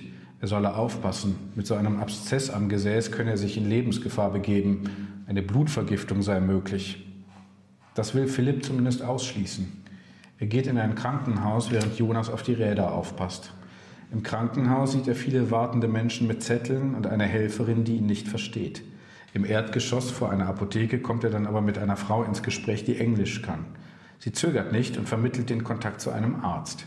Der wiederum unterhält sich mit Philipp auf Englisch, ein Pfleger kommt dazu, beide sind herzlich. Der Pfleger flitzt in die Apotheke und kauft auf eigene Rechnung eine Salbe aus Olivenöl für Philipp. Geld will er nicht annehmen. Der freundliche Arzt hat eine klare Botschaft. Sie sollten nicht weiterfahren. Philipp kann seine Emotionen nicht mehr beherrschen. So eine Scheiße, flucht er, seine Augen werden feucht. Der Fahrtwind trocknet Philipps Tränen. Er hat jetzt Olivenölsalbe dabei und scheint einen Schlüssel gefunden zu haben. Irgendetwas ist bei ihm passiert, das rein physisch nicht zu erklären ist. Jonas wundert sich, als er den Mitstreiter fahren sieht. Der hatte in den vergangenen Tagen nur noch geklagt. Es ist, als hätte es eine Wunderheilung gegeben, sagt er. Philipp fährt einfach. Er hat zwar Schmerzen, aber er hat auch seine Bestimmung gefunden, zumindest für diese Tage. Es geht weiter durch die Wüste, durch eine atemberaubende Landschaft. Die Sonne wirft harte Strahlen durch die Wolken in die staubige Luft und in die Wellen aus Gestein am Horizont. Sie begegnen Menschen, die immer und immer wieder herzlich grüßen, winken, die die beiden sofort ansprechen. Wenn sie essen, sitzen sie manchmal unter Bildern der Ayatollahs, doch mit Allahs Wächtern kommen sie nicht in Kontakt. Am Donnerstag, dem 3. Oktober, beginnt ihr letzter Tag auf Irans Straßen. Sie stehen vor Sonnenaufgang auf. Als das Licht über den Horizont in die Gebirgswelt tritt, überkommt die beiden mehr als nur Staunen. Das ist der beste Sonnenaufgang, den ich je gesehen habe, stellt Jonas auf der um diese Zeit noch leeren Straße fest. An diesem Tag liegen noch ein paar harte Anstiege vor den beiden, ehe sie nach Shiraz hinabrollen. Es geht runter ins grüne Tal, eingekesselt von mächtigen Bergen. Die Sonne scheint auf die Millionenstadt mit ihren weißen Häusern und der beeindruckenden Zitadelle, Zitadelle des Karim Khan. Ein Traum, jubelt Philipp, auch wenn er inzwischen mit zwei aufgeschnittenen Schuhen fährt. Seine Füße sind so angeschwollen, dass die kleinen Zehen Raum brauchten und jetzt jeweils aus einem Loch im Schuh herausschauen. Sie besichtigen die kolossalen Mauern der Zitadelle, fahren in eine Fußgängerzone, kaufen eine Melone und teilen sie. Danach finden sie recht schnell ein Hotel, ordentlich und gut ausgestattet. Die Nacht kostet etwa 15 Euro. Jonas muss mit einem 50-Euro-Schein bezahlen. Das Rückgeld bekommt er vom Rezeptionisten in Rial. Das ist mein halbes Monatsgehalt, stellt der junge Mann fest. Nicht verzweifelt, nicht neidisch, einfach nur so. Das beeindruckt Philipp und Jonas.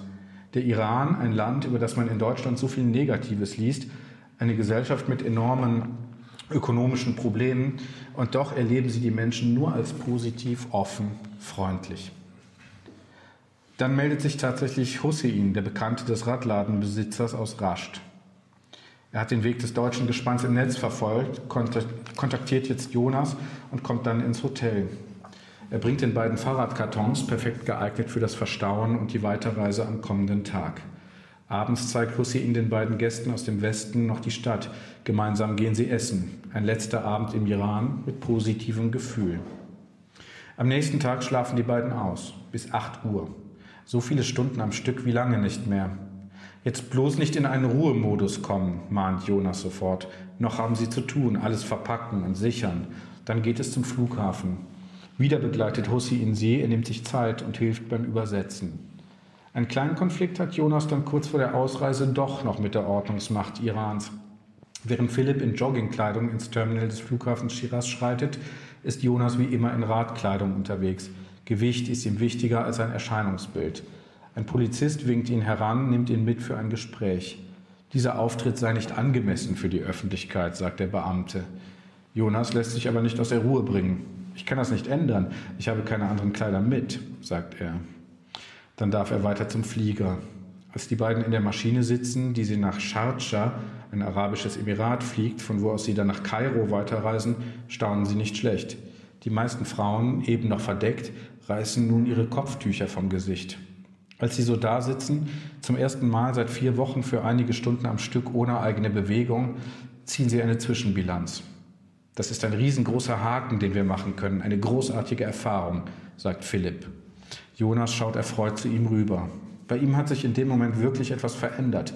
Allein auf dem Flug hat sich bei ihm eine riesige Entwicklung gezeigt, berichtet Jonas später. Philipp habe eine völlig neue Stärke gewonnen, getrieben von der positiven Erfahrung. Im Surren und Rauschen der Maschine, im grellen Kabinenlicht, sitzen Jonas und Philipp in ihren Sesseln wie in einer Kapsel jenseits ihrer Welt.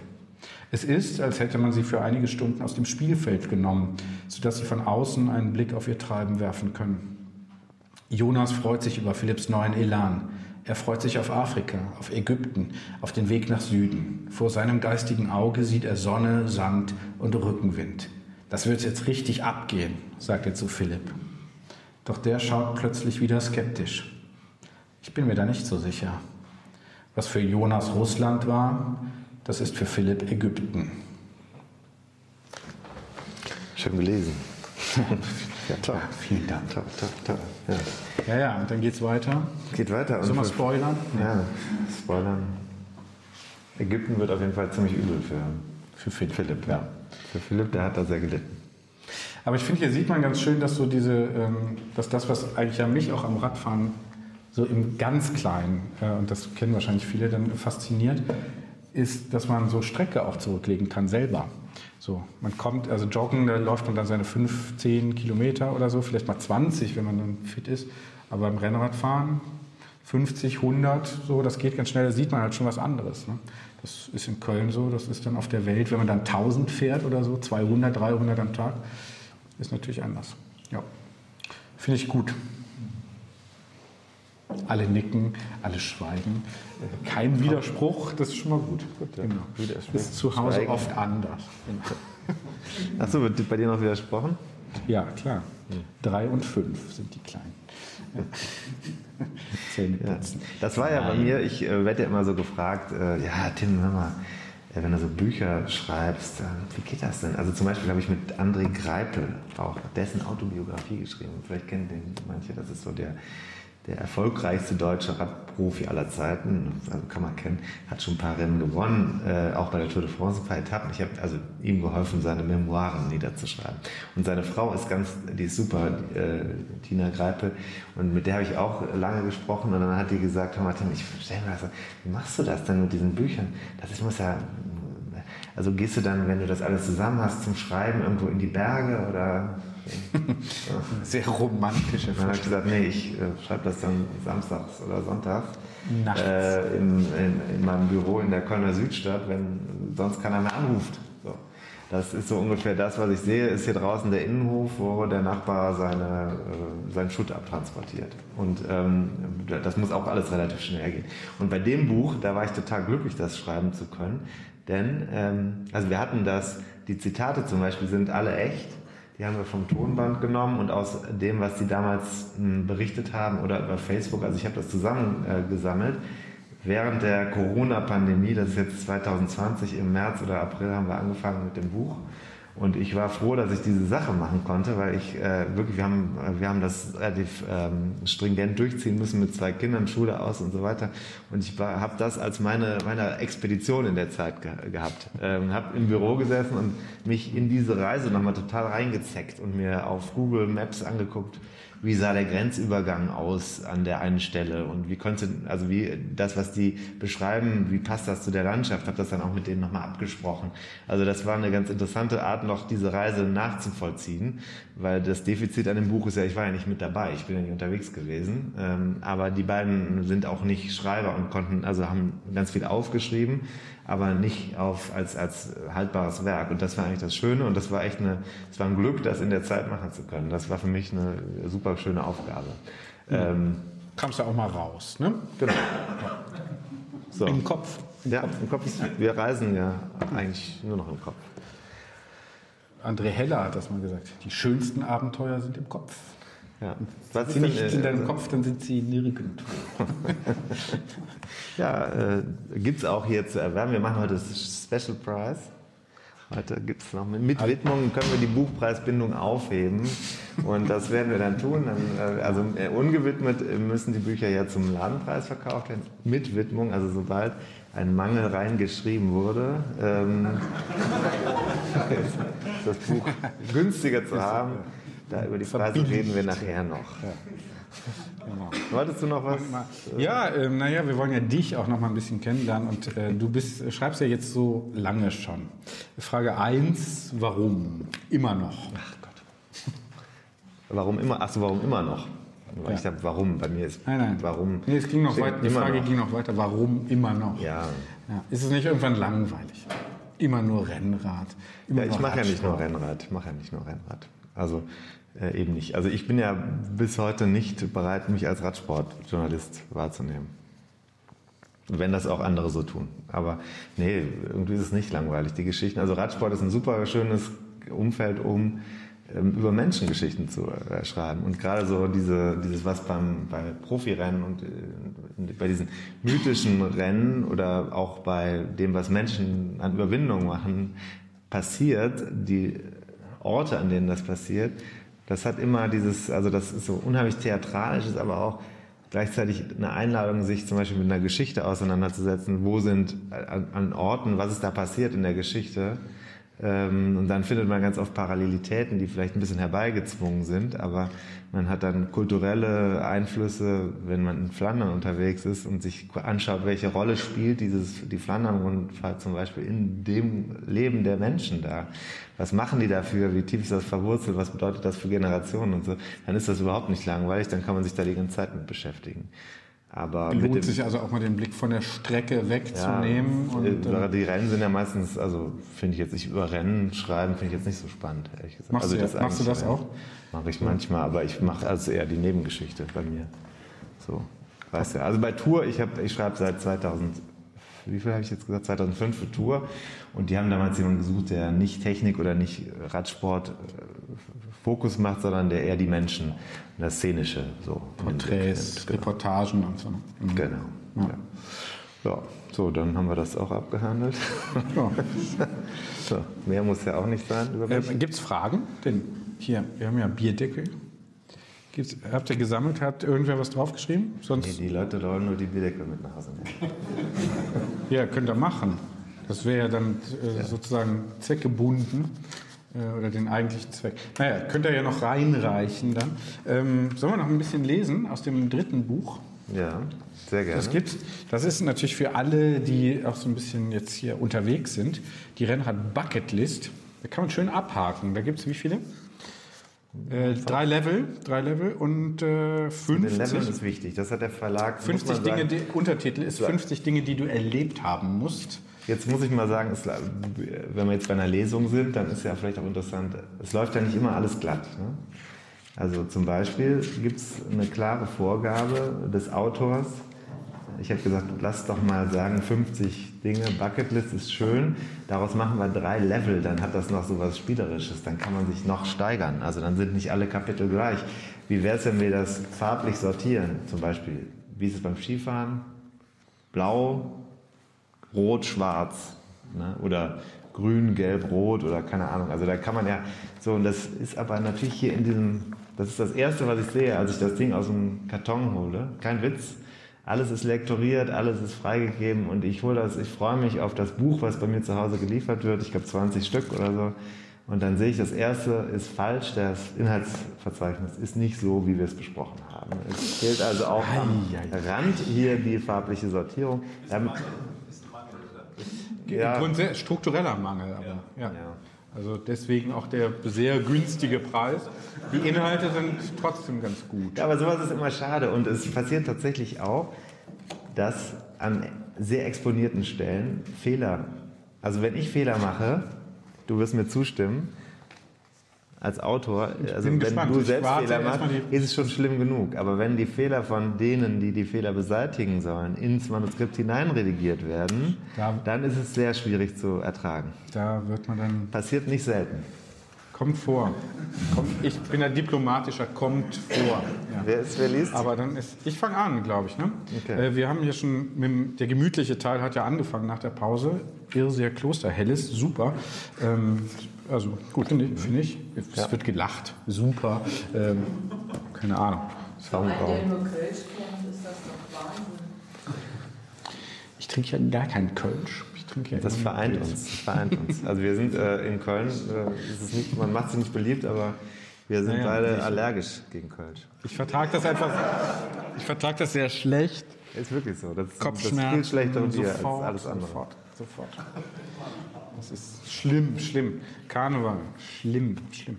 Dann doch lieber Fasching, wie die ganzen anderen hier offenbar auch fanden, statt hier zu.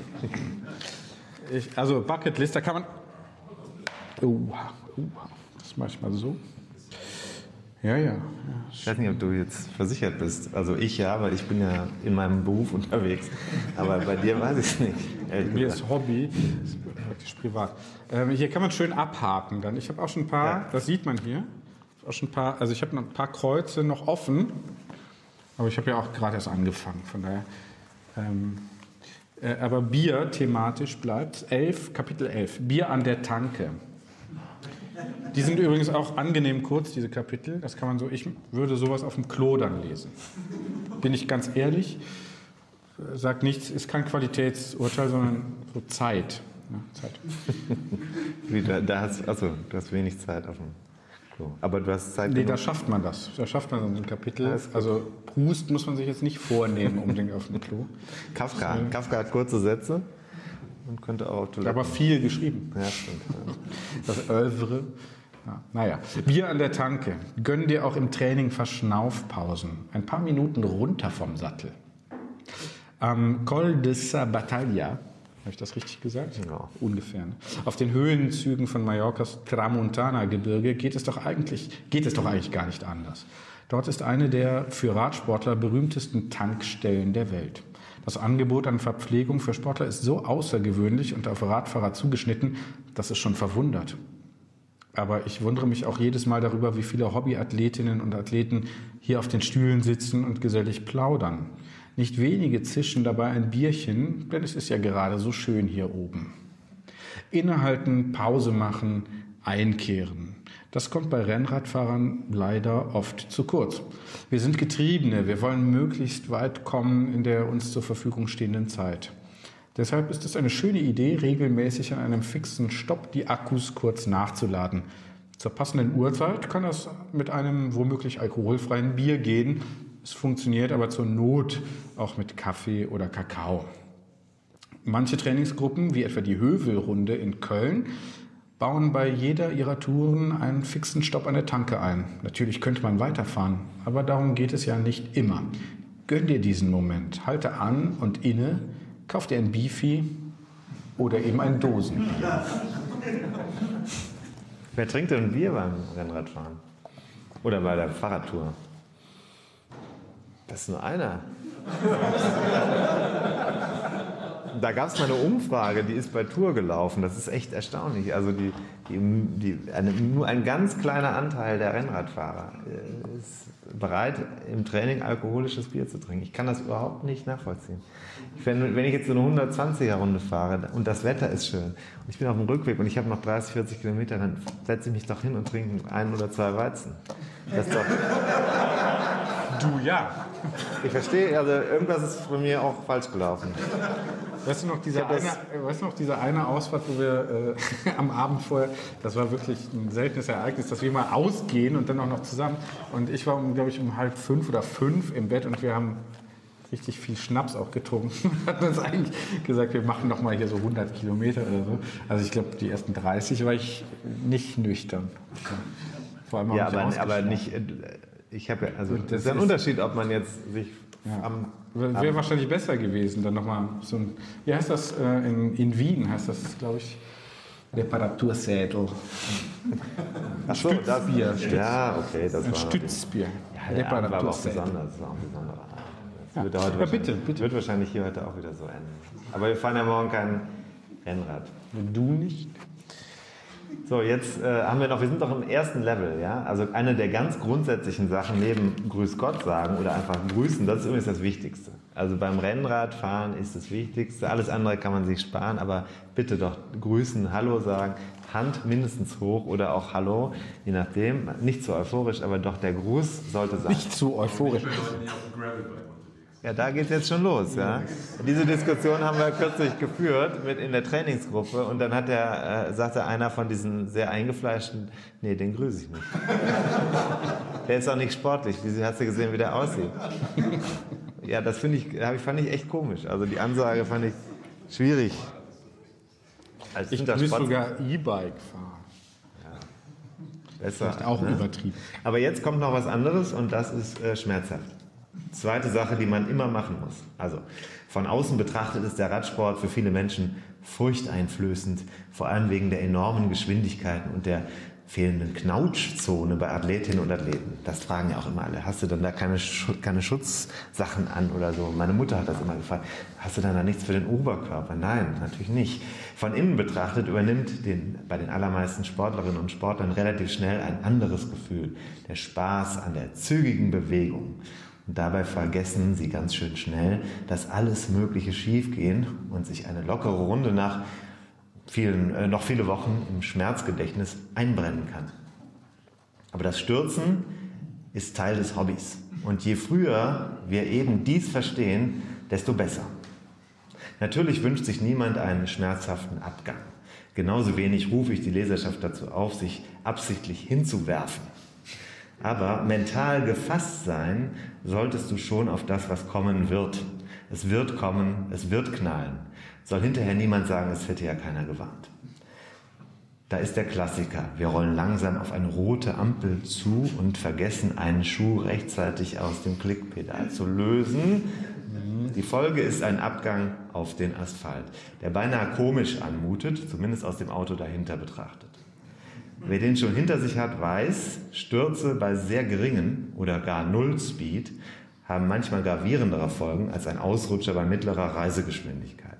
Vor allem der ungebremste Sturz aus dem Stand auf Arme oder auf den Kopf endet nicht selten im Krankenhaus. Schädelprellung, Gehirnerschütterung oder Schlüsselbeinbruch, das sind die Standarddiagnosen, die vielen Radsportlern früher oder später gestellt werden. Ganz besonders unangenehm sind auch die Schürfwunden, die ein rasanter Rutscher auf Raumstraßenbelag an Schenkeln, Po und Rücken hinterlässt. Tapete ab, sagen Eingeweihte dazu. Wer diese Schmerzen viele Tage nach dem Vorkommnis schon mal gespürt hat, kann umso besser nachempfinden, welche Grenzen Profisportlerinnen und Sportler überwinden. Hier ist ein Foto, das habe ich auch gemacht, das ist bei Paris-Roubaix. Man sieht das nur ja, von hinten wahrscheinlich aber das Knie ist komplett aufgerissen, der ist trotzdem noch ins Ziel gefahren. Ähm, ich glaube, der hat sich 50, 60 Kilometer vorher hingelegt. Wer diese Schmerzen viele Tage noch, äh, welche Grenzen Sportlerinnen und Sportler überwinden, wenn sie, wie es eben Topstars müssen, mit Bandagen am Körper nach einem Sturz am Vortag wieder ins Rennen gehen. Unmenschlich? Wir lernen aus Schmerzen, aus Fehlern. Deshalb hilft uns die praktische Erfahrung, Gefahren ernst zu nehmen. Wenn wir wissen, dass wir stürzen können, werden wir manche Risiken meiden. Was waren deine schlimmsten Stürze? Kopf, oder? Schon mal was gebrochen? Nee, der schlimmste Sturz ist tatsächlich in der Stadt gewesen. Das war kein Rennradsturz, sondern ein äh, Rechtsabbieger, der mich, ähm, wo ich den Kinderanhänger hinter mir hatte, wegge... Äh, ich bin über die Motorhaube geflogen, das Fahrrad ist zerbrochen dabei und ich bin im Kinn gelandet. Und hat aber also Glück, dass das Genick nicht gebrochen habe. Bin drei Tage später, äh, habe ich mich wieder im Krankenhaus, ich war nur kurz da, war nix. Also ich habe gesagt, haben die Ärzte gesagt, nee, fahren gegen, Sie weiter, nein, gegen, ist nichts, komm. gegen ärztlichen Rat, aber ich wollte dann wieder, ich war auch ganz gut im Saft und wollte dann an dem drei Tage später war ich wieder Rennrad fahren und habe mich aber dann habe ich das falsche Rennrad gehabt, da war der Vorbau ein bisschen länger und ich habe so auch so insgesamt mich so ein bisschen unruhig rund bewegt und bin dann äh, also vor so einer wollte habe freihändig auf eine Ampel zu und bin dann äh, wollte den Lenker wieder greifen, kurz vor der Ampel, habe aber ein bisschen daneben gegriffen und bin dann also mit dem Fahrrad einfach mal rückwärts umgefallen auf den schon ledierten Kopf. Das war nicht so angenehm. Das war keine schöne Woche, aber ich bin trotzdem durch, ins Bergische bin ich weitergefahren. Ging schon irgendwie. Quäl dich, du Sau. Wir wissen ja, also, äh, nein, also das ist natürlich Spaß beiseite. Das ist ja schon krass bei den, was die veranstaltet haben mit Blick auf ähm, ja, Hirnerschütterung und sowas bei den Profis, da gibt es ja abenteuerliche Sachen. Das ist zum Glück inzwischen, äh, hat man sich einigermaßen sensibilisiert. Aber es gibt ja immer diesen Punkt, wo man, wo man sagen muss, es geht besser weit, wenn du jetzt weitergehst, überwindest du das unmittelbare Trauma. Oder manchmal ist es vielleicht auch nicht gut, das zu machen. Da muss man immer gucken. Einzelfallentscheidung, ne? Level 2 oder was kommt jetzt? Ja, Besenwagen. Oh ja. Das habe ich auch schon mal drin gesessen. Das heißt, du bist schon Level 2. Na, ja, nicht durchgespielt. Nicht durchgespielt. Ähm, ja, bei Rad am Ring war das. Stimmt.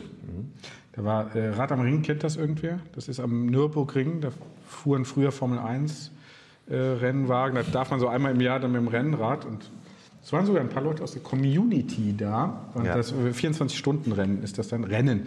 Da geht es dann darum, wer schafft die, welches Team schafft die meisten Runden. Äh, 26 Kilometer ist das und es geht wirklich hoch und runter. Und das Fiese ist die hohe 8. Klingt schon gemein, aber es sind Steil, ist das? sehr ist steil. steil, fünf, über fünf Kilometer, so ein Anstieg, so ein richtig, also fünf Kilometer, glaube ich, ne? Genau. Und ich bin dann ähm, kurz davor, hatte ich, äh, man kann da nachts fahren natürlich und ich wollte unbedingt mal nachts fahren, weil ich äh, war, tagsüber war da so Remi Demi und Partymusik und Disco und so. Auch oben dann auf der Hohen Acht, war so äh, gesponsert und so. Und ähm, ich wollte aber das erleben, wenn das so ruhig ist und man nur so diese roten Rücklichter sieht und vielleicht das Schnaufen, wie dann alle. So, so, das dachte ich, ist vielleicht schön. Und dann aber bevor äh, ich da hochfahren muss, durfte, muss, durfte ähm, hatte ich ein, fühlte sich irgendwas komisch an bei der Abfahrt, bei so 50 km/h, 60 oder so. Hinten. So dachte ich, ja, hältst du mal lieber an, bevor der da jetzt hochfahren muss. Und war dann leider platt, der Reifen. Und äh, dann habe ich, du warst in großer Sorge um Große mich, Sorge, dein das ist, Geschöpf, äh, das dein war- Schützling. Das war das erste Mal, dass du gemerkt hast, dass zwischen uns auch Gefühle existieren. Wo ich, Positive. wo ich, wo ich Positive. äh, ja, positive. Ja, Aber negative wir wissen ja, wo, ja wo. Hass ist, war meist auch vorher Liebe. Ohne Hass kann. Oder ist noch. geht, geht auch. Das würde ich positiv sehen. Genau. Also, Also- Besenwagen. Dann bin ich im Besenwagen mal mitgefahren und von dem Besenwagen aus, da war ich dann irgendwie ganz froh, weil das sah ziemlich steil aus. Also steiler als vom Rad. so. Und das war dann für den Besenwagen letzte Runde und der hat dann ACDC Highway to Hell und so die Leute beschallt und dann dachte ich, ist eigentlich auch nicht verkehrt jetzt gerade hier drin. Aber mal hören, wie du das so findest. Die Stimmung ist sehr gedrückt. Der Motor des Transporters mit neun Sitzen brummt laut. Hinten schweigen der Mann und die Frau, die schon Platz genommen haben. Es ist Renntag. Vor ein paar Minuten waren wir alle noch im Getümmel. Jetzt steige ich zu den beiden anderen in den Bus. Ich grüße. Also ich ist immer er dann, ne? nicht ich. Jetzt also ich, klares. Ist ja egal. klare- Das ist ja das Nee, literarische Ich. Es könnte auch jede oder jeder andere sein. Ich grüße, bringe irgendeinen blöden Spruch, der die Laune aber auch nicht verbessert. Der Besenwagen ist jenes Gefährt, das alle ambitionierten Sportlerinnen und Sportler am liebsten gar nicht sehen möchten. Wenn es bei einem Rennen eng wird mit dem Zeitlimit, dann kommt dieses Fahrzeug in Sichtweite, sofern der Blick nach hinten geht. In solchen Momenten gilt es, cool zu bleiben und dem drohenden Ausschluss zu entkommen. Übrigens gibt es immer auch die Möglichkeit, auf eigene Faust weiterzufahren. Allerdings nehmen die Rennleiter bei gut organisierten Veranstaltungen dann die Startnummer in Beschlag. Denn hinter der letzten Absicherung beginnt wieder der normale Straßenverkehr. Zurück in den Besenwagen. Die Frau hinter mir hat Wunden am Körper. Nichts Schlimmes, aber immerhin hat sie genug gehabt für den Tag. In einem hektischen Anstieg war sie in einen Sturz verwickelt, fuhr über den Straßenrand, landete unsanft. Auch der Mann an Bord war gestürzt in der Anfangsphase dieses Radrennens. Bei mir war es relativ unspektakulär. In einer sehr schnellen Abfahrt übersah ich ein Schlagloch. Sowohl der Hinter- als auch der Vorderreifen waren durch. Einen Schlauch hatte, einen Schlauch hatte ich dabei, aber eben nur einen. Der heranfahrende Transporter brachte keine Hilfe. Stattdessen packte der Fahrer ohne Mitgefühl einfach das Rad ein. Das bekommst du am Ziel wieder. Der Besenwagen kommt dann gleich. Wie grausam. kommt dann gleich. Hier dein Rad. ja. Das war's. In jenem Jahr hatte ich mich relativ akribisch auf den Renntermin vorbereitet. Mit einem Schlag war das alles umsonst. Im Besenwagen versuchte ich die Enttäuschung mit Gesprächen und Humor zu verdrängen. In der Tat, irgendwann kamen wir ins Reden, sprachen über die Enttäuschung und darüber, dass zum Glück keinem von uns etwas Schlimmeres passiert war. Diese Botschaft, so abgedroschen sie klingen mag, war aber am Ende die entscheidende. Im Besenwagen erleben wir, dass es okay ist, wenn es mal nicht reicht. Wir haben hier Raum zum Trauern. Und schon bald denken wir ganz sicher über neue Ziele nach. Kann ich jedem nur empfehlen. Oder jeder nur empfehlen. Besenwagen auch für Nicht-Radsportler, das ist echt großartig. Es ist eigentlich, also ich habe ein paar Mal Geschichten aus dem Besenwagen gemacht. Und äh, das ist, man muss auch wirklich dann in der Lage sein, Menschen auch mal trauern zu lassen. Da kann jetzt nicht einfach so ein Gespräch eröffnen mit Leuten, die gerade ihre. Das geht nicht. Also ich Na, Beispiel auch hier, na, ihr auch hier? beim, beim Haha. Riderman vor zwei Jahren, da, sind, da, da bin ich hinten mitgefahren. Ich wollte es eigentlich nicht, aber es war dann am Ende doch die Geschichte. Und da sind die Menschen, haben so hart trainiert, das waren ja keine Profis oder so, das sind einfach Menschen, die so ehrgeizig waren, das fahren wollten und dann ist irgendwas kaputt oder irgendwas stimmt nicht an den Rädern. Und diese Wut und diese Trauer, die ist so groß. Und dann, aber nach, nach einer Stunde, irgendwann geht's. Und dann irgendwann solidarisieren die sich. Und das ist echt eine ganz interessante Situation. Also unabhängig vom Sport ist das eine interessante, so eine Katharsis, die die Leute da zusammen erleben oder sich helfen, auch rauszukommen aus dieser Situation. Klar, am Ende ist es ein Radrennen, das spielt überhaupt gar keine Rolle. Aber man lernt schon eine Menge über, über menschliche Emotionen und wie Menschen mit, mit ja, Empfindungen und mit Enttäuschung umgehen können, wie man es lernen kann. Naja, und das ist halt schon so. Ich kann das schon jetzt besser nachvollziehen, weil das, also wenn man sich dann so auf so Strade Bianco oder sowas, ne, da hängen ja, ist ja nicht nur man selber, wenn man jetzt so eingebunden ist in Familie und so, dann Da gibt es ja dann auch eine Frau und Kinder, die halt verzichten und ne, wo man sagt, so äh, äh, ne, bleibst du doch noch, heißt es ja fängst halt ne, um halb zehn, gehst du dann doch nochmal auf die Rolle oder so, wo du eigentlich sagst, jetzt noch eine Netflix-Serie wäre eigentlich auch ganz cool. Ne? Also das macht man ja dann schon und dann, ne? klar, erhöht das die Fallhöhe vielleicht. Äh, ein bisschen was Entspannteres. Oder? Ja, Verzicht für ein Ziel. Nee, ich Also- mach mal, äh, oder? Ach nee, du bist dran. jetzt nochmal ja, dran. okay, verzichten. Ähm, ja, ja, verzichten. Also wir, Sind wir Level, wir sind bei Level 2, wir sind am letzten Kapitel von Level 2. Ja? Und also das heißt, äh, ja, ich habe versucht, hinter der äh, vermeintlich vordergründigen Kulisse des Radsports noch eine, ja, wie soll man sagen, mentale Herausforderung zu platzieren. Äh, Es klingt jetzt sehr abgedroschen oder überhöht vielleicht sogar.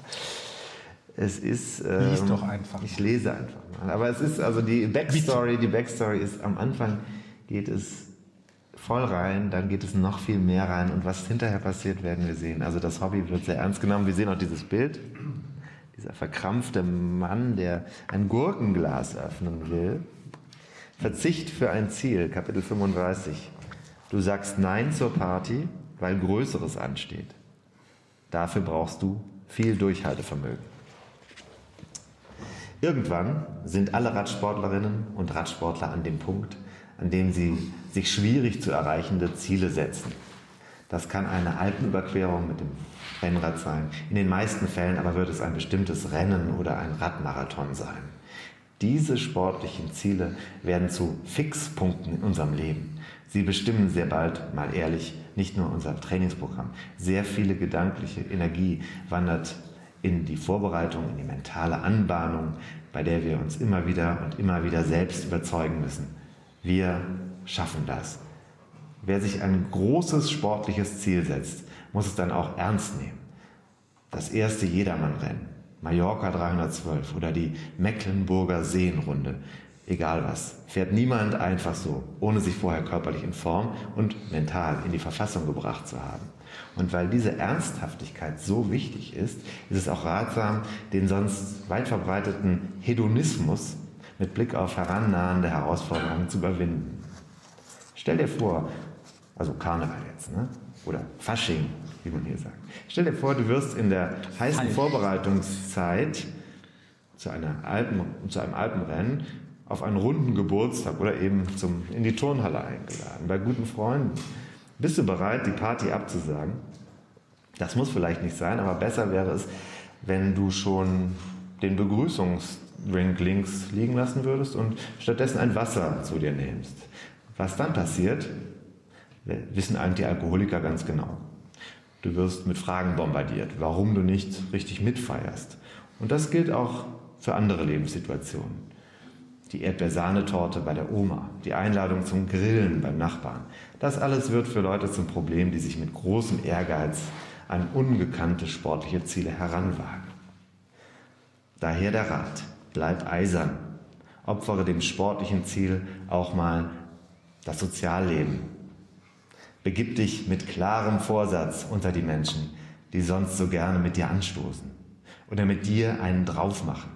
Wenn du keine Lust auf die ganzen Rückfragen hast, dann gehe konsequenterweise eben nicht mehr mit in die Kneipe oder aufs Fest. Denn du bist in dieser Phase voll und ganz Rennradfahrerin oder Sportler. Du kannst da keine Kompromisse machen. Kompromisse sind immer schlecht für die konzentrierte Vorbereitung. Je weniger Erfahrung du mit der langen Distanz oder mit einem rasanten Rennen hast, desto wichtiger ist es, dass du dich dieser Sache voll und ganz widmest. Feiern kannst du noch, wenn du das Ziel erreicht hast. Dann macht es umso mehr Spaß. Ja. Ja, ist so. Prost. Sind wir schon fertig? Nee, wir machen noch eine Runde. Level 3. Ähm, man kommt ja ganz schnell in so eine die besagte Steigerungslogik und guckt dann, da dienen jetzt diese, kennt ihr ja alle, ne? So, man guckt dann bei Strava, äh, wie schnell war ich denn heute und so. Ich versuche mich da immer noch so ein bisschen von frei zu machen. Klappt natürlich nicht immer.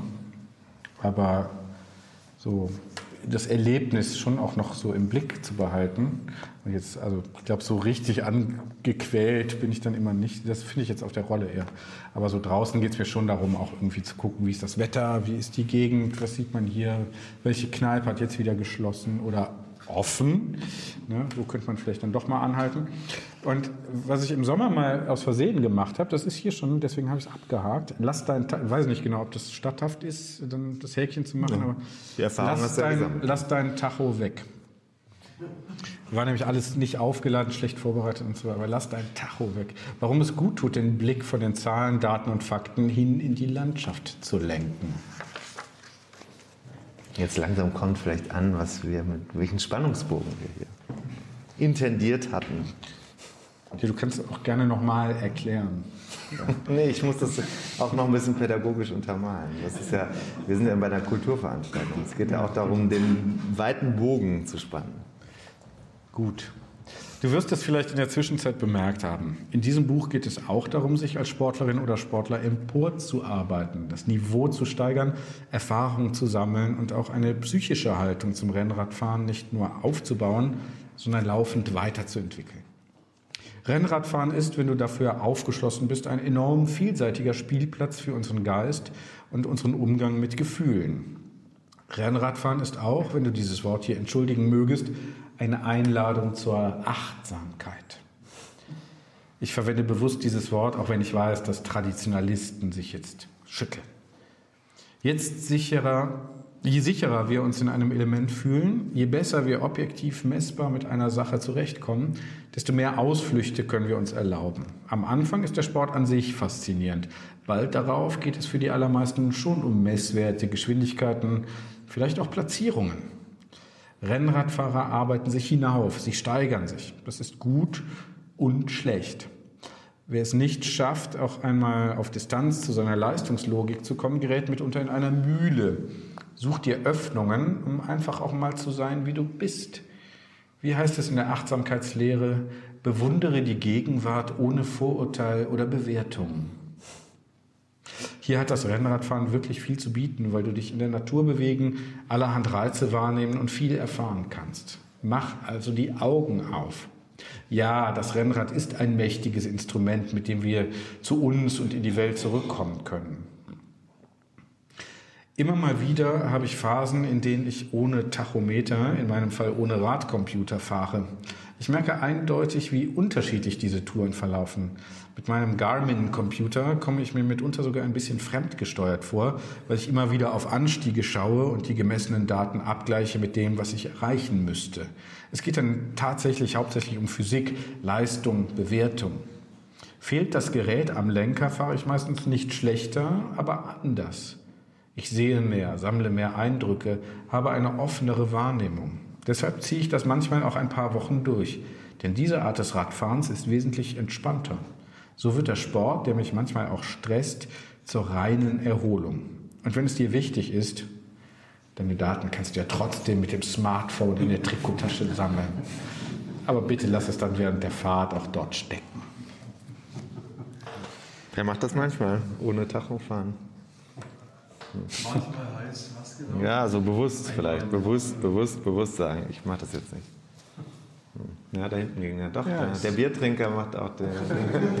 so, gut. Also alles durchgespielt. So, letzter, letzter Leseteil, ne? wenn, wenn ich das richtig sehe. Der Spannungsbogen, den ich jetzt hier versucht habe, nochmal zu erläutern, pädagogisch. Ähm, ich untermale das jetzt. Kapitel 50, also diesen 50 Kapitel, das ist das In so letzte. einem klassischen, ich habe ja Theaterwissenschaft studiert, in so einem klassischen Fünfakter wären wir jetzt bei fünf.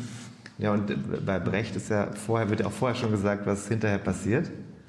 Das, Das ist äh, episches Theater. episches Theater. Ja, Das heißt also hier, Sehr solides Halbwissen hast du da. äh, nee, da ist also jetzt alles so gemacht worden, wie es. So ein bisschen Name-Dropping, Brecht und so, ganz Ja, das- locker. und ganz das- locker, haut er raus. Und damit dann auch äh, unser Podcast. Das ist auch unser Podcast ist ja genau das. Also hier heute in kompakterer Form, aber bei uns dann ausufernd, äh, noch ausufernder auf der. Da sind wir ja dann unter uns gedacht. So, Kapitel 50, auf Verzicht verzichten. Das letzte, wenn man das abgehakt hat, dann hat man es wirklich geschafft, ist also als Radsportler am Ende der Bucketlist angekommen. Auf Verzicht verzichten. Irgendwann hast du es raus, es gibt im Leben mehr als die eigenen Ziele. Genieße dein Leben. Kann man das sehen? Vorne vielleicht, ist ein Rennrad mit einem Irrseer Klosterhelles. Nee, ist, äh, nein, in dem Fall ist ein Augustiner Helles drin. Aber es ist auf jeden Fall ein halber Liter äh, Bier und das passt perfekt. Das helle Glas passt perfekt in die Halterung rein. Bei der, also es ist äh, ideal. Nur vorne ist blöd, weil das kippt. Also da fällt es, das hält nicht. Da ist gut, da kann man es auch beim Fahren drin lassen. Du erinnerst dich vielleicht. Weiter vorne in diesem Buch, also eben, jetzt vor ein paar Minuten, habe ich dich dazu aufgefordert, im Anblick einer sportlichen Herausforderung die sonstigen Freuden des Lebens zurückzustellen. Für den Jahreshöhepunkt auf Süßigkeiten verzichten, das Bier ein paar Wochen weglassen, ein paar Kilo abnehmen, das ist mitunter ein ziemlich asketisches Leben. Viele Radsportler durchleben eine Entwicklung, die allerdings auch nicht ganz ohne ist. Manche avancieren zu Vollblutsportlern und bleiben das ihr Leben lang. Ich als Autor habe vielfach eine Menge geopfert, in Anführungsstrichen, wenn man das überhaupt so schreiben darf. Ich habe vor meinem ersten Marathon beim Laufen einen Monat keinen Alkohol angepackt. Ich habe Trainingspläne befolgt und in der Phase vor dem Rennen auch viele Arten sonstiger Verlockungen zur Seite gestellt. Ich weiß noch genau, wie es war, als ich mein erstes Rennen in den Alpen gefahren bin. Die Nervosität war enorm. Gern hätte ich ein lockeres Vorabendbier getrunken, aber daran war nicht zu denken. Das macht ja niemand so, also mache ich es auch nicht. Ein paar Jahre später war ich wieder in den Alpen. Diesmal hatte ich schon einige Erfahrungen im aktiven Radsport. Das Durchkommen in solchen Szenarien hatte ich gelernt. Mir war auch klar, dass meine Leistungsfähigkeit und mein Talent begrenzt sind. Ich schaute mir in meinem Hotel am Abend die Strecke für den folgenden Tag an. Geschult in mentalem Training ging ich hochkonzentriert die Proben des Rennens durch und dann, dann ging ich zur Hotelbar und bestellte mir ein Bier vom Fass. Ich nahm mir ein Buch zur Hand und trank noch ein Bier.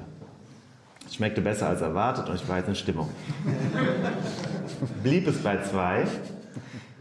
Ich fragte mich beim Zubettgehen, ob das jetzt ein großer Fehler gewesen sei. Die Antwort gab ich mir selbst am nächsten Tag. Ich fuhr zufriedenstellend. Ich merkte keinen Unterschied zu meinen bisherigen Auftritten. Ich genoss den Ausflug in die Schweiz voll und ganz. Und dann beschloss ich, dass Verzicht für den Sport nicht zum Lebensstil eines Hobbyfahrers werden sollte, weil ich Verbissenheit als ein Feind der Zufriedenheit sehe. Wenn du dich frei machen kannst von Zwängen, dann erlaube dir auch, vor einer sportlichen Prüfung mit deinen Freunden ein üppiges Essen zu genießen, Jetzt an diesem Punkt, Level 3, deiner Entwicklung, bist du souverän. Du weißt, was es bedeutet, alles für den Sport zu geben, aber du kannst dich auch ganz bewusst anders entscheiden und vielleicht sogar ein Rennen sausen lassen. Mit deinen Freunden ist es schließlich auch sehr schön.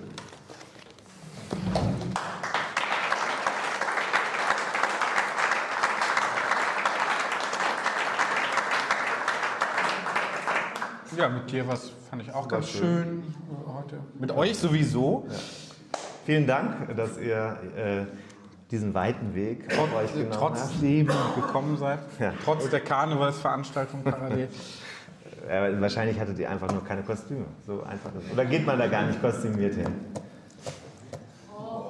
Doch, ja. Mit so einem Papphut, habe ich eben gesagt. Gut, alles klar. Ja, dann vielen Dank. Also Sonderpreise äh, machen wir euch gleich. Wenn ihr nachfragt, kann man da was machen. Und äh, wenn ihr sonst noch was wissen wollt, wir sind, äh, ja, wir sind, ja, wie soll man sagen, man kann uns also ansprechbar, nah, ansprechbar. nahbar. Was, was kann denn dieses italienische Rennen eigentlich, zu dem ihr da fahrt?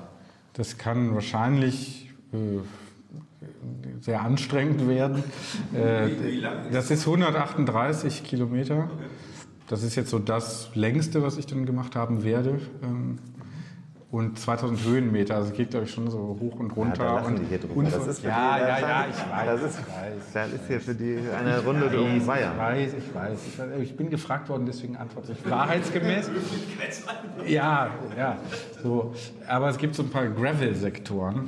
Ähm, ich ja. weiß, ja, ja, So, das kann vielleicht eine Panne oder so. Ich weiß, ich weiß es doch auch nicht. Das ist schon relativ anspruchsvoll. Ich habe es ja letztes Jahr gemacht. Es ist vor allem im Termin früh, also erstes Märzwochenende. Dadurch haben die meisten da noch nicht so richtig viel trainiert, draußen vor allem nicht. Und die Italiener, also das ist schon sehr italienisch, te- temperamentvolles Rennenfahren. Die meisten sind halt wirklich italienische, Al- also Gran Fondo-Fahrer. Und so ist es auch, so geht es auch sehr turbulent zu.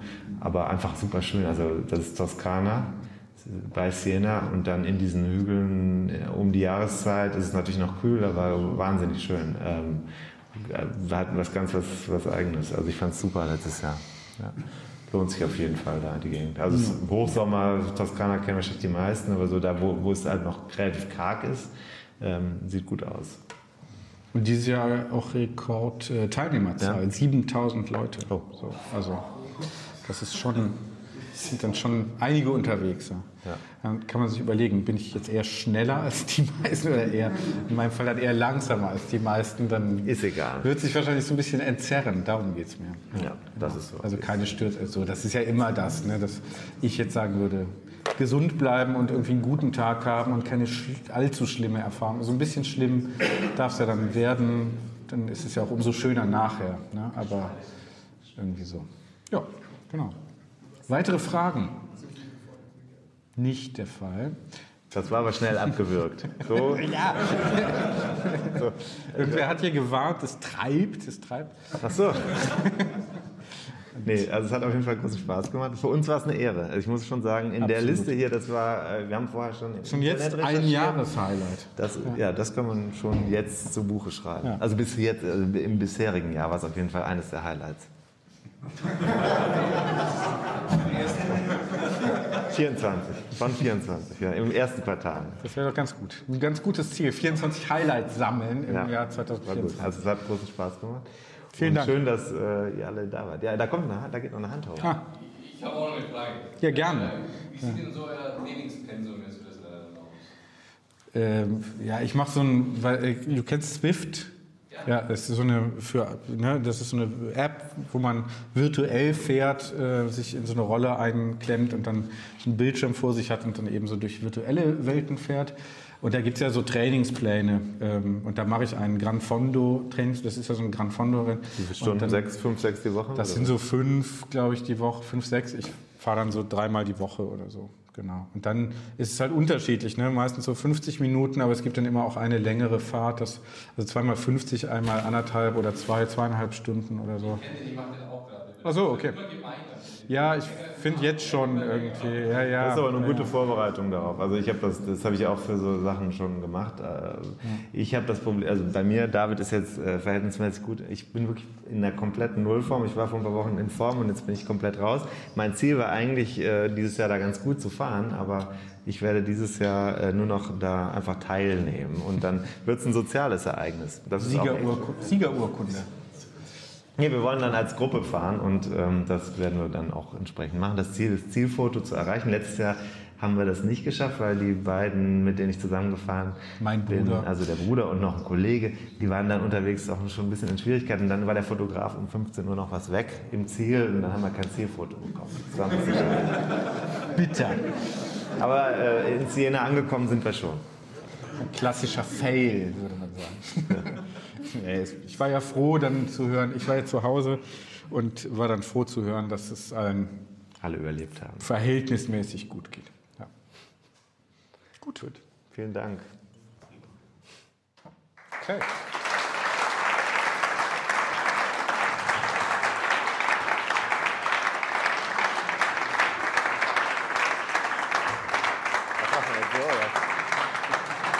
Du bist nach vorne. So, ich weiß nicht. Ich bin aber nicht genug.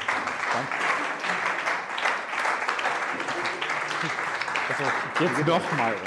Ich weiß nicht, wie das geht. Ich kann schon Nein, nein, hier. bleib jetzt hier. Vielen Dank. Danke sehr.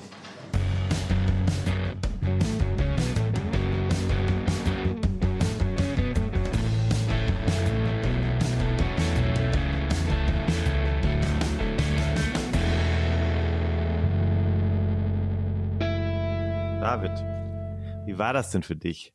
Ich esse hier gerade eine Nussecke. Hm. Von wem, woher kommt diese, Ja, von wem kommt Bäckerei Kohneberg. Grüße aus Irsee. Ja. Nussecken.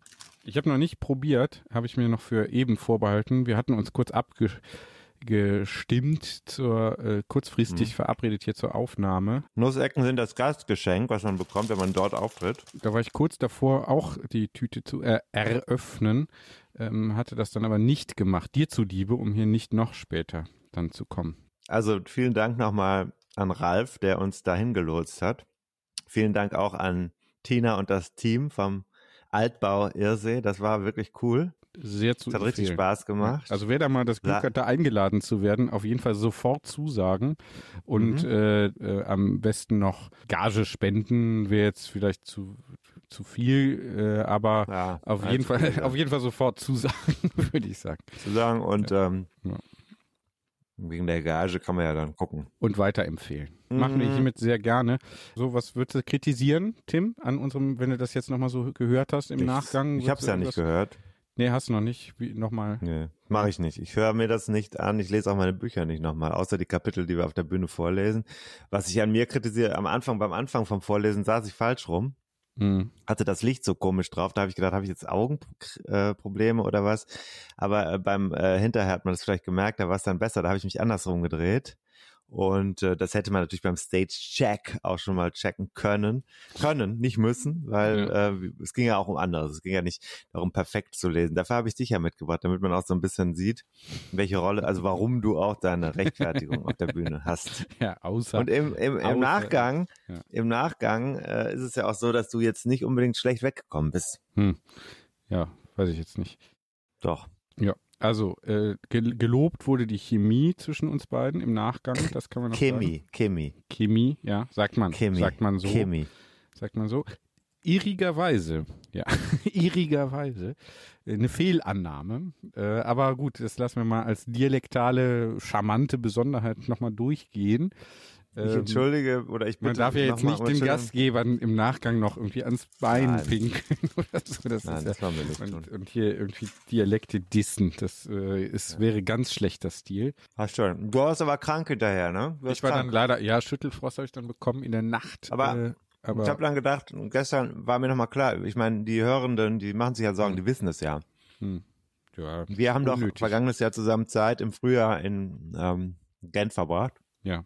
Und der gleiche Verlauf bei dir. Nee, da hatte ich keinen Schüttelfrost.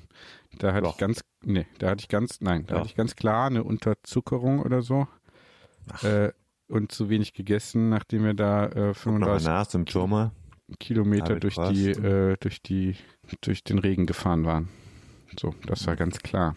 Ja. Mit Kreislaufkollaps. Lecker. Ja, du bist zwar ein Energiedieb, das ist ja klar. Also es man muss schon auch ein bisschen so einen Überschuss produziert haben, wenn man längere Zeit mit dir am Stück verbringt, das ist klar.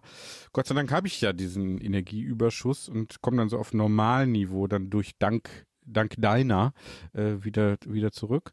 Ähm, nee, äh, also da bitte keine Schuld auf dich nehmen. Äh, du bist schon an genug Dingen schuld. Ne? Da bleibt noch genug an dieser Sache jetzt nicht. Ich habe äh, jetzt inzwischen einen größeren Streit im privaten Umfeld wegen des Auftritts auf der Kleinkunstbühne. Ja. Das heißt, äh, seitens des romantischen Umfelds, ähm, also Kleinkunst, äh, das sei ja auf einem Niveau mit, ich sag's jetzt, Bühnenhypnose, äh, mit den Auftritten von Jongleuren auf Kreuzungen in Köln und letztlich auch, ja, all den alten weißen Männern, die politisches Kabarett machen. Und ähm, diesen Streit werde ich jetzt bis zum Ende ausfechten, denn ich werde jetzt, habe also angekündigt, äh, sollte die kritisierende Person einmal bei einem meiner Auftritte im Lande versuchen, einen Platz im Publikum zu ergattern. erreichen, werde Zu ich die, äh, Show-. Äh, werde ich die Show äh, unterbrechen und die Person des Raums verweisen lassen. ja, abführen durch die Ordnungsbevollmächtigten. Äh, ja. ja, ja, sehr gut. Sehr gut. Ich war überrascht. Wir hatten ja eigentlich, das können wir vielleicht noch sagen, wir hatten ja mit Ja. Äh, weniger Publikum Wenig. Gerechnet. mit, mit wenig gerechnet. Mit, weniger Publikum Wir, wir hatten gerechnet. mit wenig, wieder mal mit sehr wenig gerechnet. Ungefähr, was war angekündigt? 13 Leute dann zwischendurch, kurz vor. Das war jetzt, äh, äh, das war jetzt bildlich von mir. Wir hatten mit wenig gerechnet. Ja. Nicht mit wenigen. War Ja. bildlich. Noch. und dann, dann hieß es aber plötzlich 28. Schlagartig. Und ich glaube, Was es war waren, passiert? Und ich glaube, es waren war mehr als, ich glaube, es waren äh, mehr als 30 noch da. Ja. Äh, und ich würde da sagen, passiert? jetzt so, so wahnsinnig viel mehr hätten jetzt auch gar nicht unbedingt bequem reingepasst. Ne? Also Wir warten auf die Abrechnung. Ich vermute, manche wollen ihr Geld zurück. kann sein, ja. So. Kann Aber ähm, nichtsdestotrotz ist auch Folgendes passiert. Das möchte ich kurz nochmal sagen. Best Practice für alle Kulturschaffenden im Land, die Bock drauf haben, uns einzuladen. Wir kommen auf jeden Fall. Das steht noch fest, oder? Wir werden auf jeden Fall da sein. Insbesondere wenn es am Wochenende ist, dann haben wir nämlich sonst nichts zu tun. Mhm. Eine. Zweite, die haben äh, sehr clever, die haben sich mit dem ADFC zusammengetan. Die haben den ADFC angeschrieben. Der ADFC hat, das habe ich jetzt auch nochmal äh, im Internet gesehen, die haben ähm, die, die Veranstaltung noch beworben. ADFC, Ah. der Allgemeine Deutsche Fahrradclub, also nicht Rennrad, sondern Fahrrad. Das sind eher so die, vielleicht auch mal ein bisschen äh, über die, ich sag's mal, Wattzahl hinausdenken. Ja. Also Deckung mit unseren Hörenden. Mhm. Ja, und die waren dann da. Also stark. Ich muss Gut. sagen, best in class. Und so sollte das dann auch an den anderen Orten sein, wo wir hinfahren. ja. Das werden wir direkt auch als, als, als, Ja. als Book, als kleines Booklet. How to get more than 30 Zuhörende into the Kleinkunst Theater. Ja, sehr gut. Was ich uns vorwerfen muss, Nicht. nicht darf, sondern muss. Muss. äh, ich hätte gerne noch ein Selfie von der Bühne ins Publikum hineingemacht. Hm. Das wäre Macht man heutzutage so, ne, um ja, seine während eigene. wir, während wir dann, also das, da sowas sieht man selbst im Kleinkunstbereich, ne? inzwischen regelmäßig. Äh, da hätten wir dann also durchaus noch dran denken können. Und die, ähm, und die, äh, sagen wir mal, Verbeugungspraxis, da hätten wir vielleicht ja, aber das ist nicht dran arbeiten meins. Das ist nicht meins. Das hätten wir vielleicht auch meins. noch. Das ist aber auch nicht meins. Also so verbeugen. Ich bin ja kein Musiker, kein Schauspieler. Naja, naja. Und außerdem soll er fürs Werk geklatscht werden, nicht für mich. Wir sind ja nur, äh, wir sind eigentlich nur, ja, wie soll ich sagen, Gefäße. Wir können ja dann Medien. demnächst unter dem Pseudonym Luther Blissett äh, auftreten. Ich habe dir äh, das, Jetzt kommt äh, wieder so ein Geistesgewichse. ich ja? habe dir das, nee, ich habe dir das ja auf der Hinfahrt schon alles erklärt.